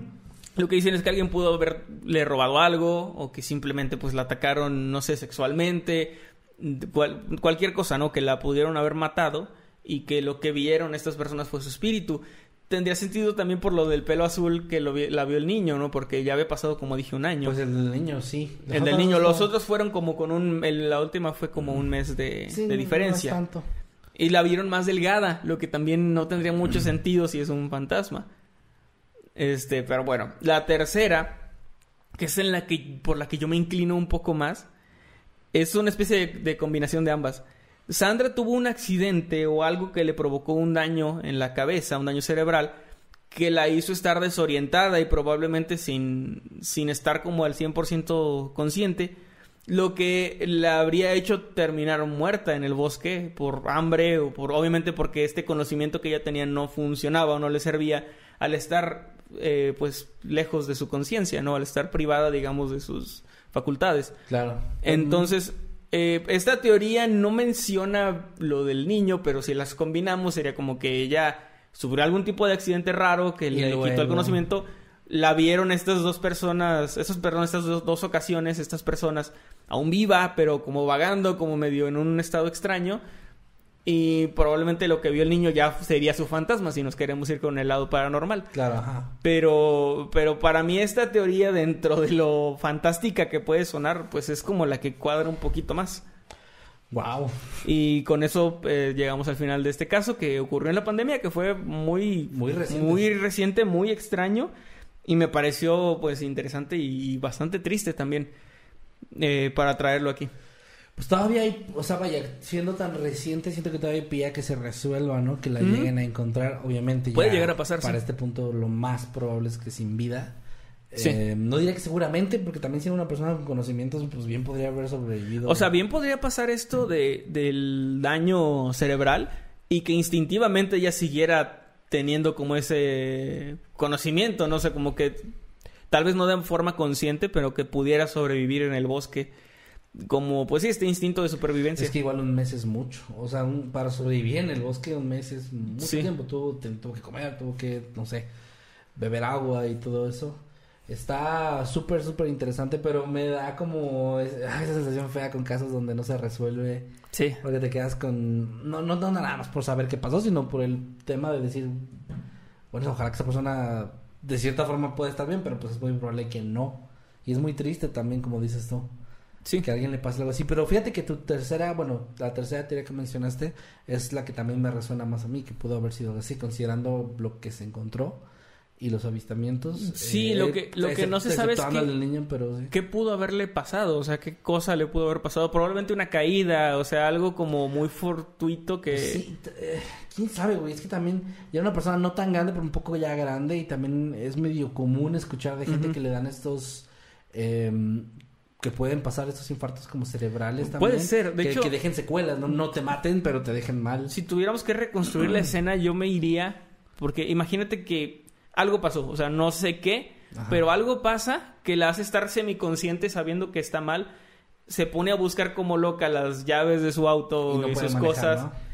Las encuentra como puede, deja su, su, su campamento, sube a su auto para tratar de regresar. Conduce un poco torpemente, choca con un árbol a baja velocidad, cae por el acantilado, termina en el fondo y entonces simplemente sale de su auto ya muy desorientada y comienza a vagar. Es lo que a mí me suena que Sí, podría yo haber también lo reconstruiría de esa forma, pero pues también estamos rellenando huecos ahí con Sí. información que no tenemos. Entonces, Sí, sí, ya son puros supuestos y conjeturas. Que es un tipo de evidencia. Pero sí, sí está, está súper interesante. Quién sabe qué le habrá pasado. Está. Y la parte del niño le da ese toque. Eh, Sí, es que Más es- si- si, espeluznante. te soy sincero, creo que es esa parte la que me hizo decir tengo que llevar esto a Noctámbulos. Porque le da un toque muy macabro. O sea, fuera Sí. de eso sigue siendo un caso interesante, pero pues un poco eh, dentro de lo común de, De este tipo de este tipo de casos. Sí, sí, esta parte de lo del avistamiento del niño es muy escalofriante. Eh, y pues nada, ojalá que la búsqueda sigue, o sea, realmente el, el caso no se ha cerrado. Ojalá que puedan encontrar, al menos como dices, si, si ya no está viva, que, que sinceramente es lo más probable, eh, pues al menos que puedan encontrar su cuerpo y darle cierto descanso a la familia también y a, También, a sus amigos, ¿no? Qué fuerte tener un familiar que le pase algo así, ¿no? Sí. Y de esta forma. Wow, pues bueno, gran, gran caso, la verdad. Muy interesante. Hay que nos comente la gente qué les pareció. Eh, dice Pentágono, ¿ya se dieron el beso o me lo perdí? ¿Cuál? Ya, ya. ¿Cuál? Ya pasó. Este... Eh, leemos superchats entonces. Sí. Patricia, Patricia Jara, muchas gracias, nos deja 2.200 pesos chilenos, si no me equivoco. Sí. Muchísimas gracias, no nos dice nada, pero un abrazote, un saludo, Patricia Jara. Saludos Patricia. Gracias también a LOL Master que nos mandó dos dólares y dice, hola chicos, ¿me podrían mandar un saludo a su estilo? Claro que sí, LOL Claro. Hola, ¿qué tal? Buenos días, tardes o noches. Los saludos a su amigo Nightcrawler. Y su amigo Masketman. Este es un saludo para LOL Master. Que estés de lo mejor, bro. Un abrazo. También por acá, Alison Ramírez nos manda dos dólares y dice: No me acordaba que era hoy, pero mañana me pongo al día. Sí, sé que a gente Gracias, se, le, Alison. se le pudo haber pasado, o sea, más acostumbrados a que sea otro día. Gracias a los que están acá en vivo y a los que nos vayan a escuchar por el apoyo, chicos. Muchas, muchas gracias. También sé que hay gente que- a la que le estamos moviendo el horario. Pues De sí. que ya tenían libres los viernes, pero pues a lo mejor jueves, ¿no? Sí. Saludos. Bueno, igual lo, lo- lo bueno es que se queda grabado y lo pueden, se No, pueden de poner hecho, al lo día. vamos a borrar y nadie lo para, para que no puedan verlo. No. Nani, muchas gracias, nos deja 25 pesitos. Dice, solo para decir que yo jalo a la peda navideña. Mira, ya tenemos ahí una, Ya invita- empezaste. una invitada confirmada. No, no digas, porque en Twitch, en Twitch así me, me agarraron de que iba a ser una fiesta y yo nunca dije que iban a hacer una fiesta y no me soltaron. Kevin se compromete, No, gente de Twitch, madre, no, no es cierto, no es cierto, gente. a que si ustedes van y le spamean su Twitch, se va a hacer una peda navideña. No, Dios mío. Bueno, Alison Ramírez nos manda otro superchat y dice, ¿me dan un saludito con voz de narrador? Claro que sí, Alison. Sí, claro que sí. Hola, ¿qué tal? Buenos días, tardes o noches. Los saluda su amigo Nightcrawler. Y su amigo Masketman. Y este es un saludo súper especial con voz de narrador para Alison Ramírez. Un saludo y que estés de lo mejor. Gracias, Eh, Ale Conductor. Van por Fantasmón. Me encantan esos nombres del conductor. Que nos deja 25 pesitos. Dice, quiero un saludote del masquetsimi de la mesa. aquí está, miren, a ver, que me lo ponga a cámara. Ahí está, miren. ¡Hola! Entonces, ¿cómo habla el saludo. doctor Simi? No sé cómo le hace. No sé. Es que tiene como un tono así. Oh, oh, no sé cómo. Ese Ah, tono. No, es que no sé cómo es. Estoy pero- segurísimo de que ese no es. pero- No, no, algo así, algo así. Es como, es que me acordé que ahora que, que fui a, a Morelia a ver a Damita, este Jere estaba chingue y chingue de que hiciera la voz de Chabelo. Para mí no me sale la voz de Chabelo. Y le dije como me sale, pero es como, mira, me sale así, pero no, y no, es igualito. Y yo, no, A ver. no, eh, no, no la voy a hacer. Ah. Ahí está el directo, ahí se lo pueden ver. Este, no, no, de hecho no lo pueden ver. Pero bueno, no, no lo voy a hacer. Es, es, Ok. es un programa serio. Pero, No es cierto. bueno, vayan a mi Twitch y tal vez lo vaya. Para, si, voy a, si voy a humillarme, lo voy a hacer por dinero. Muy bien. Bueno, The Best Gamer Man nos manda Ay. cuatro mil pesos colombianos y dice, Salió. lo comenté en el rastro, pero YouTube creo que lo bloqueó, ¿qué? Ahorita no sé si salió mi moquito. Ah, Respiré y salió así. Iu, ahí está, tío, Ah, quítalo de mi qué mesa. asco. Este... Bueno, disfrútenlo, gente. Salió a cámara un moquito mío que a salió. ver si se ve. Así. no creo que se vea. Bueno, dice The Best Gamer Man que comentó lo del juego en YouTube, pero creo que lo bloqueó de YouTube por poner un link. Así que Ah, mándalo por tweet, de Twitter o por mensaje. Sí, o por donde sea. A Manuel sobre todo, porque pues son historias de tuya y ahí me lo pasas. Sí, tú. qué chido. Y gracias por el superchat, eh, Best Gamer Man. Gracias saludo. también a Román Cota que nos deja dos dólares. Dice, manden un saludo a Isabel Monroy con voz de locutor. Sí, claro que sí, señor Román. Y dice, hola, ¿qué tal? Buenos días, tardes o noches. Los saludos a su amigo Nightcrawler. Y su amigo Masketman. Y este es un saludo para Isabel Monroy. Un saludote, que estén de lo mejor. Saludos. Eh, vivan los novios. Ah, Que acá- Sí, que vivan. Sí, que vivan. Mew Harley nos manda 65 pesos y dice, olvidé que hoy había podcast y pone un corazoncito roto. Recién me Muchos puse lo olvidaron. corriente- Sí, recién me puse al corriente con todos los noctámbulos, disfruto mucho escucharlos. Saludos desde Chihuahua. Mew Harley, un saludote, gracias y saludos hasta Chihuahua. Ojalá un día nos inviten para allá y eh, pues podamos ir a un evento o algo para conocer a la gente de Chihuahua. Sí, qué chido. Fíjate, no, Chihuahua. no hemos ido y no, ya nos han invitado y unos, unos amigos, Sí, unos amigos de allá. unos amigos de allá. De hecho, Monterrey también tenemos muchas invitaciones de amigos, pero no Monterrey. nos han invitado en eventos. No, puros amigos, pero no, no eventos. Y es que son pedos, o sea, yo diría, vamos y hacemos algo, pero eh, es un pedo organizar un evento. Organizar algo en una ciudad donde, Donde no, estás es muy complicado. Recuerden, si nos quieren en su ciudad o en su país, spamen a las convenciones, a los organizadores de que quiero Mundo Creepy, quiero Mundo Creepy, quiero Mundo Creepy, así afuera de la convención. Sí. Quiero Mundo Creepy. No, ese no. Traigan a Mundo Creepy. no, no es cierto. No, no, no, no, eso no. No hagan eso, no hagan eso. no, nada más comenten, quiero Mundo Creepy. Y nos van a llevar eventualmente, así nos han invitado. Pero bueno, saludos hasta Sí. Chihuahua. También un saludote a Ix- Ixchel, creo que así se pronuncia, del Mictlán, que nos da 70 pesitos. Muchas, muchas gracias. Gracias. Dice, escuchándolos mientras le damos a la tarea. Podría mandar un saludo con voz de narrador para mi hermana Fernanda. Amamos sus videos. Saludos desde Puebla. Ey, Ah, saludos. mira, desde Puebla. Que tengo, hay, hay algo ahí en Puebla, pero todavía no puedo decir. Así no que, este, hay algo, hay algo ahí en Puebla. Hecho, para, que estén, dos cosas, o sea, bueno, bueno, sí, la- una cosa, bueno, para, no. para que estén al pendiente ahí la gente de Puebla. De Puebla, están al pendiente de algo, sí, sí, sí. Muy bien, pues un saludo entonces para Fernanda, ¿verdad? Hola, ¿qué tal? Buenos días, tardes o noches. Los saludos a su amigo Nightcrawler. Y su amigo Masketman. Y este es un saludo súper especial para Fernanda. Un saludo y gracias por ser fan de nuestros videos. Te mandamos un Gracias. fuerte abrazo. Gracias, gracias, gente de Puebla. Eh, Atentos, atentos. Meme dice que nos, o sea, bueno, aquí en el chat nos está diciendo que nos escuchamos bajito, pero Cristina dice que bien, y luego dice Meme que un, rato nos escuchamos bajito, no sé qué pasó. Qué raro, no- No le movía nada, ni acá se movió nada, así que ni puta idea qué pasó. Está raro, disculpen, está raro. disculpen si pasó algún problemilla por ahí. Eh, un superchat de Shanat Camarillo. Gracias, Shanat. Nos mandó 20 dólares. Muchas, muchas gracias. Gracias, Shanat. Y dice: Regresados más guapos, viejos sabrosos. Me encantó volver a verlos en vivo. Les dejo mis 50 pesitos para la entrada del evento, aunque no pueda ir. Ah, no manches, qué buena onda. Mu- mucho éxito, perdón. Porfi, saluden a mi mamá Rocío, que seguro los está escuchando. Claro que sí, un saludote a Rocío de Shanat Camarillo. Saludos Ambas siempre están por aquí al pendiente. que hasta ahorita me quedé pensando, Rocío y Shanat nos mandan normalmente superchat de que "Ay, saluden a, a Sí, la como otra". a intercambiar. Pero no, he escuchado, bueno, me he leído varias veces que dicen, seguro la está escuchando, entonces a lo mejor están en dos partes diferentes ahorita. Me ellas. imagino que sí. Y es como, ah, mi mamá seguro que está escuchando, pero no están ahí juntas, entonces qué, qué, qué chido. Somos ahí el, el mensajero de... Sí, Hola, sí está chido. Saludos, Eh, Shanat. Saludos, Saludos, Shanat, saludos. saludos a Rocío, un saludo a las dos, un abrazo. A las dos, claro que sí. También a Isabel Monroy. Mira, dice, díganle a Román que lo amo. Gracias por presentarnos. Mira nada más. Mira nada más que aquí. viva el amor. Sí. Eh, saludos, Román. Eh, dice Isabel. este no te- es el doctor Simi, es el doctor Corazón. El doctor Amor. Ajá. Sí, el doctor Corazón también. Pero es que ese ya está ocupado ese nombre. Qué chido. Saludos a Isabel, a Román. Y pues ahí esperamos. O sea, si, si, si esa invitación a la boda no llega, yo, yo igual voy a llegar a la boda. Y yo O me voy a poner hasta la madre y no sí. tomo. No, yo voy a, decir así el discurso. Le voy a arrebatar Al- papá, al papá así de, no sé, de Ah. Román. Le voy a arre- arrebatar el micrófono y voy a dar mi discurso bien pedo. Yo los uní, ustedes Ese no es hicieron nada. Sí. Ustedes nunca creyeron en su, en su amor. Hipócritas. bueno, saludos a los dos. Y también acá. Por así, hipócritas, nunca creyeron en su amor. Por cierto, quien, quien sea el dueño de un aveo, les le están diciendo aquí que por favor lo mueva.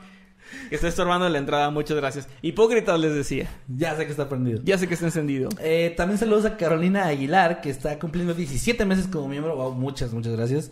Eh, y dice, muy buenos temas, chicos, bastante interesantes. Saludos desde Texas o Texas. Saludos, Carolina, y saludos a Texas también. eh, muy cerquita de donde estábamos antes. Ya quiero ir a casa, a casa. Pero tú vives en, digo, tu casa es Matamoros. Ya quiero ir a casa. Ah, bueno. Muy bien.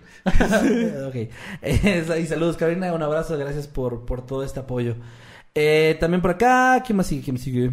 Por aquí está Ágata. Agatha. Agatha GS, muchas gracias. Nos manda 25 pesitos. Gracias, gracias, Agatha. Y dice, ¿me graban un tono de alarma con voz de narrador? Ándale, un tono de alarma. Pero de sería así como despiértate. Pues yo diría que sí es de despertador.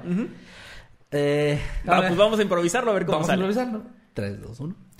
Hola, ¿qué tal? Buenos días, tardes o noches. Los saluda su amigo Nightcrawler. Y su amigo Masketman. Y esto es para decirte, Agatha, que ya te despiertes, por favor. Levántate, por favor, ya. Vas a llegar tarde. Ya es tarde, ya es hora. Pero, fíjate, te iba a decir, estaría chido que dijeras de buenos días, tardes o noches, pero si es la alarma, pues es días. Pues sí, es Que cierto. No, pues cuál tarde. ¿Qué tal? Buenos días. Ya despiértate. No. sí, sí, raro. No, pero no me refería, no me entendiste, pero no hay pedo, no hay pedo. Saludos a Gata y ojalá que te sirva. Fíjate, hay que grabar luego un día uno, gen- uno, uno generalizado. O sea, este fue personalizado para Gata, Ajá. porque nos lo pidió. Pero hay que un día uno así de genérico, ya levanta, así que así Ajá. random, ¿no? Así nada más para que lo Está tengan. con madre que alguien lo usara. O de llamada, güey. Pero, Pero nos van a odiar, güey. O sea, siempre lo que tienes Yo de quiero- llamada o de o despertador lo terminas odiando. Yo sí, pues, Nunca sí. pongan su canción favorita. No, no. Nunca. No. Ni la dediquen. Yo, yo quiero que yo quiero que un día que nos pidan uno que nos pidan para mensaje y, y cantar. Buenos días, tardes, noches, saludos a Nightcrawler y su amigo Masketman. Mensaje. Mensaje, mensaje, mensaje. Míralo, mensaje. míralo, míralo. míralo, míralo, míralo. Tienen, Míralo, que, míralo. tienen que ser muy viejos. Muy viejos para saber a- de eh, qué hablamos. Saludos a Karen Ortiz, que está cumpliendo dos meses como habitante infernal. Muchas gracias, Karen, por el apoyo. Y dice: Por fin se hace canon la masquetpeda. ¿Dónde? Dios? no, no, todavía no. Saludos, Algún Karen. día la vamos a hacer, pero no, no pronto. Saludos a Jazmín Moreno Benítez o Jazmín Moreno Benítez, que nos manda 65 pesos. Muchas gracias. Dice, Gracias. por favor, un saludo a mi mamá eh, Cape, Cape.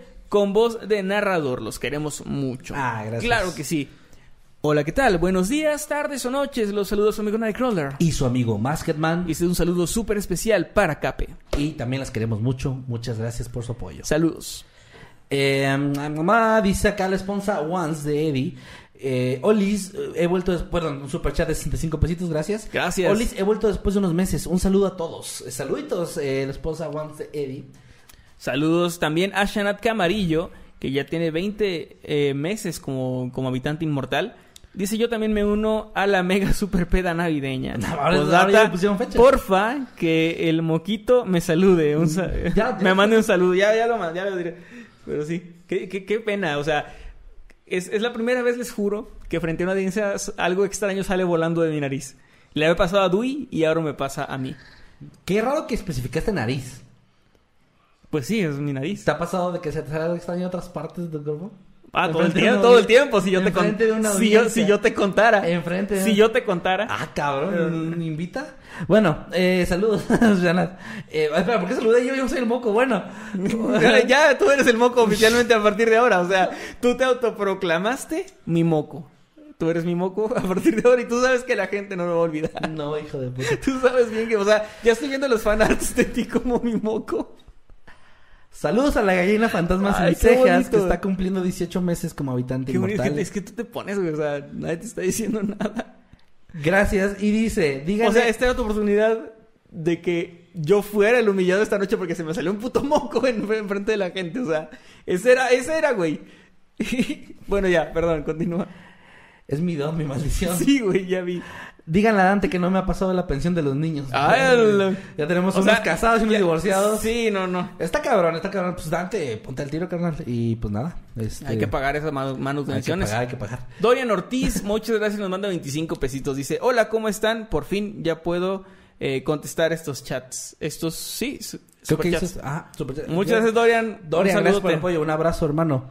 Eh, también Carolina Aguilar nos manda dos dólares y dice, y yo antes vivía en Querétaro. Ah, mira, ahora vivo en Matamoros.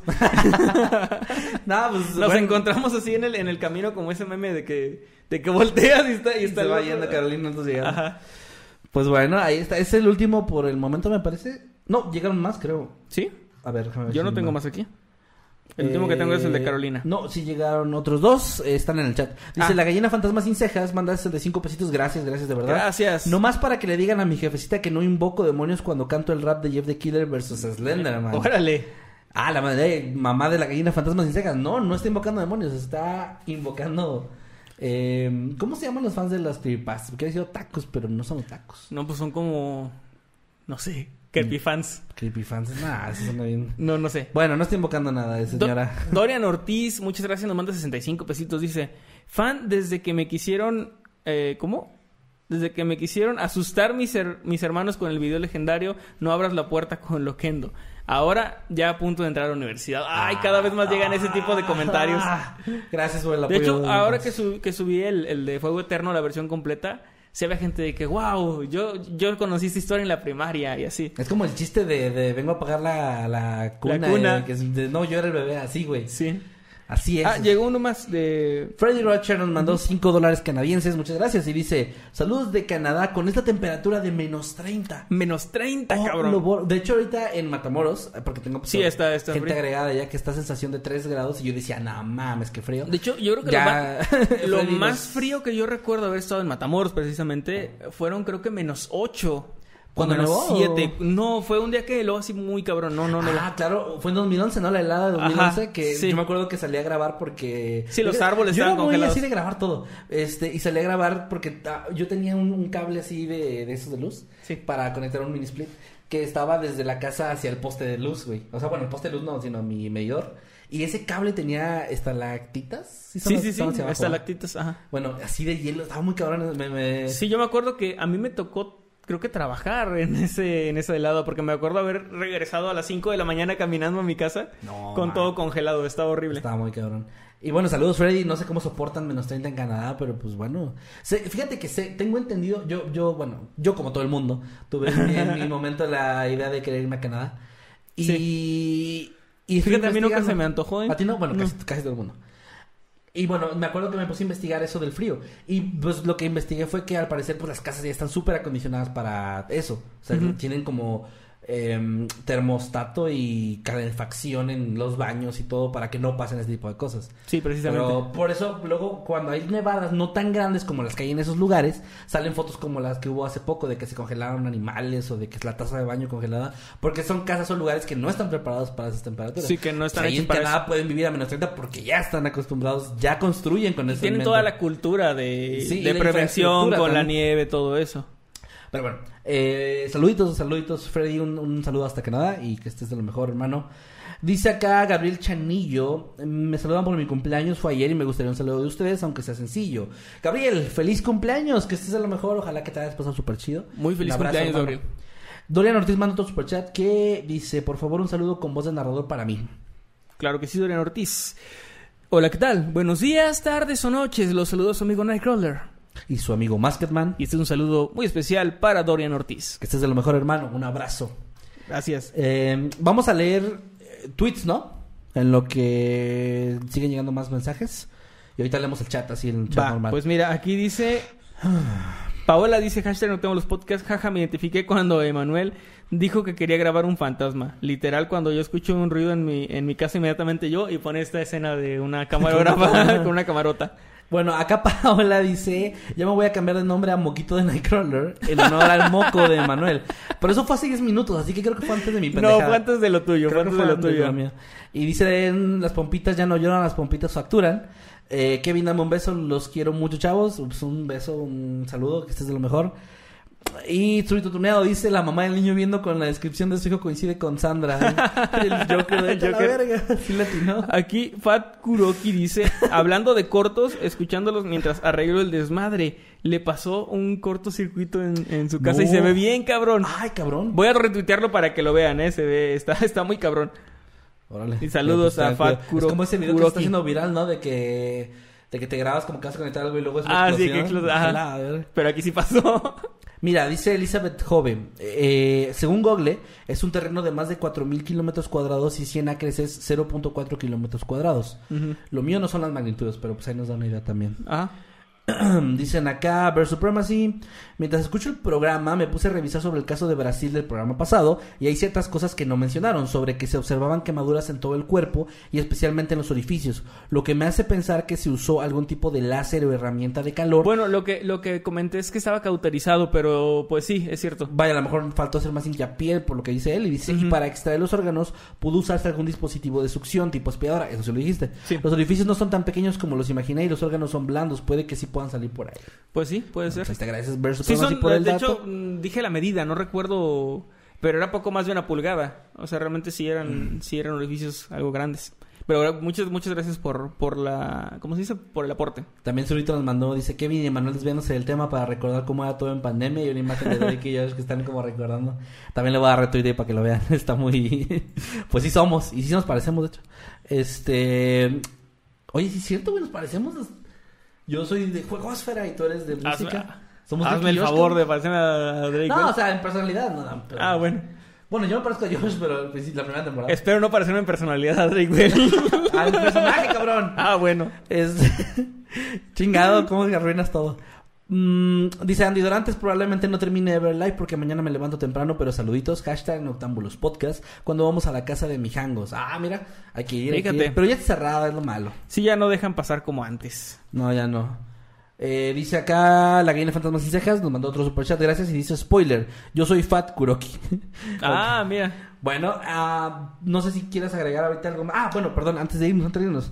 Ya sé que ya lo dijimos, 20 minutos al inicio, pero nada más recapitular rapidísimo para los que llegaron tarde.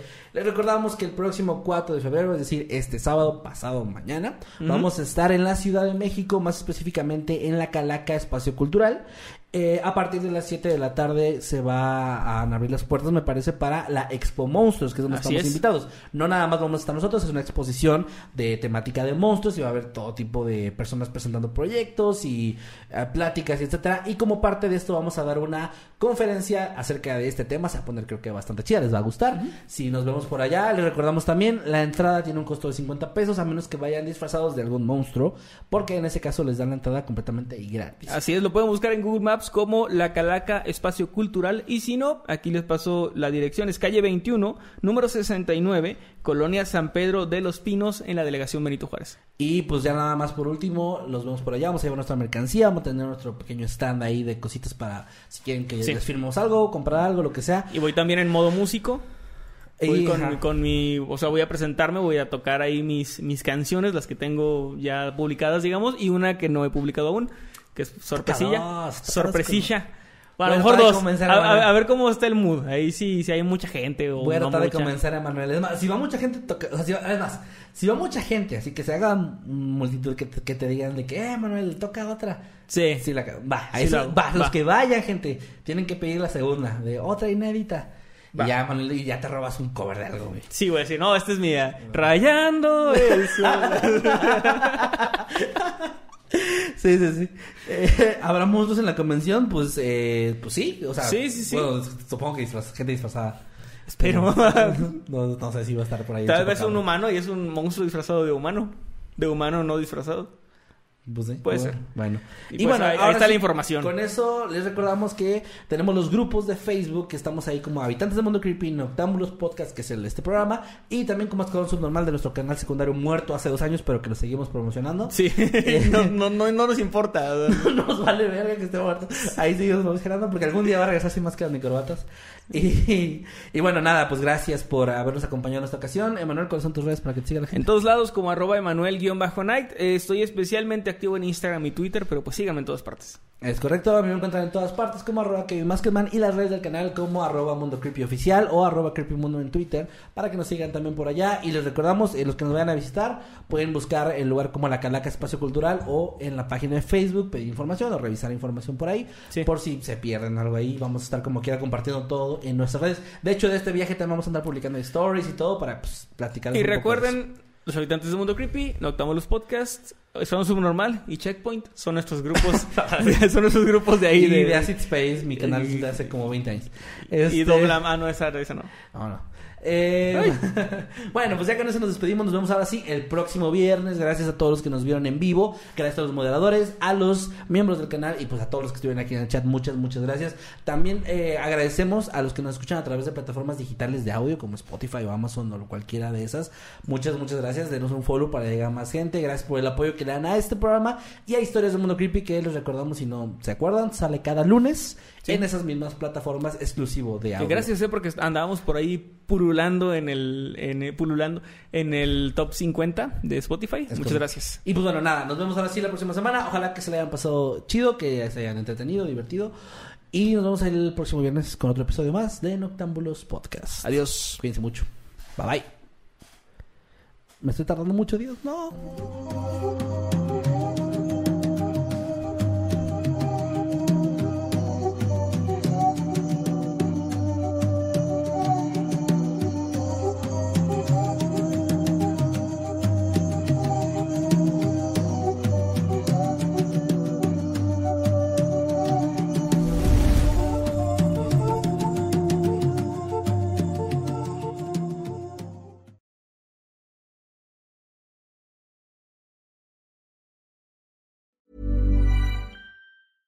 Hey, folks, I'm Mark Marin from the WTF Podcast, and this episode is brought to you by Kleenex Ultra Soft Tissues, your ally to help tackle your allergy symptoms this season. I love the change of seasons, but nobody loves pollen and all those other things floating in the air that make you sneeze during this nice weather. Kleenex Ultra Soft Tissues are hypoallergenic and allergist approved, so fight back against watery eyes and runny noses without worrying about irritating your skin. For this allergy season, grab Kleenex and face allergies head on.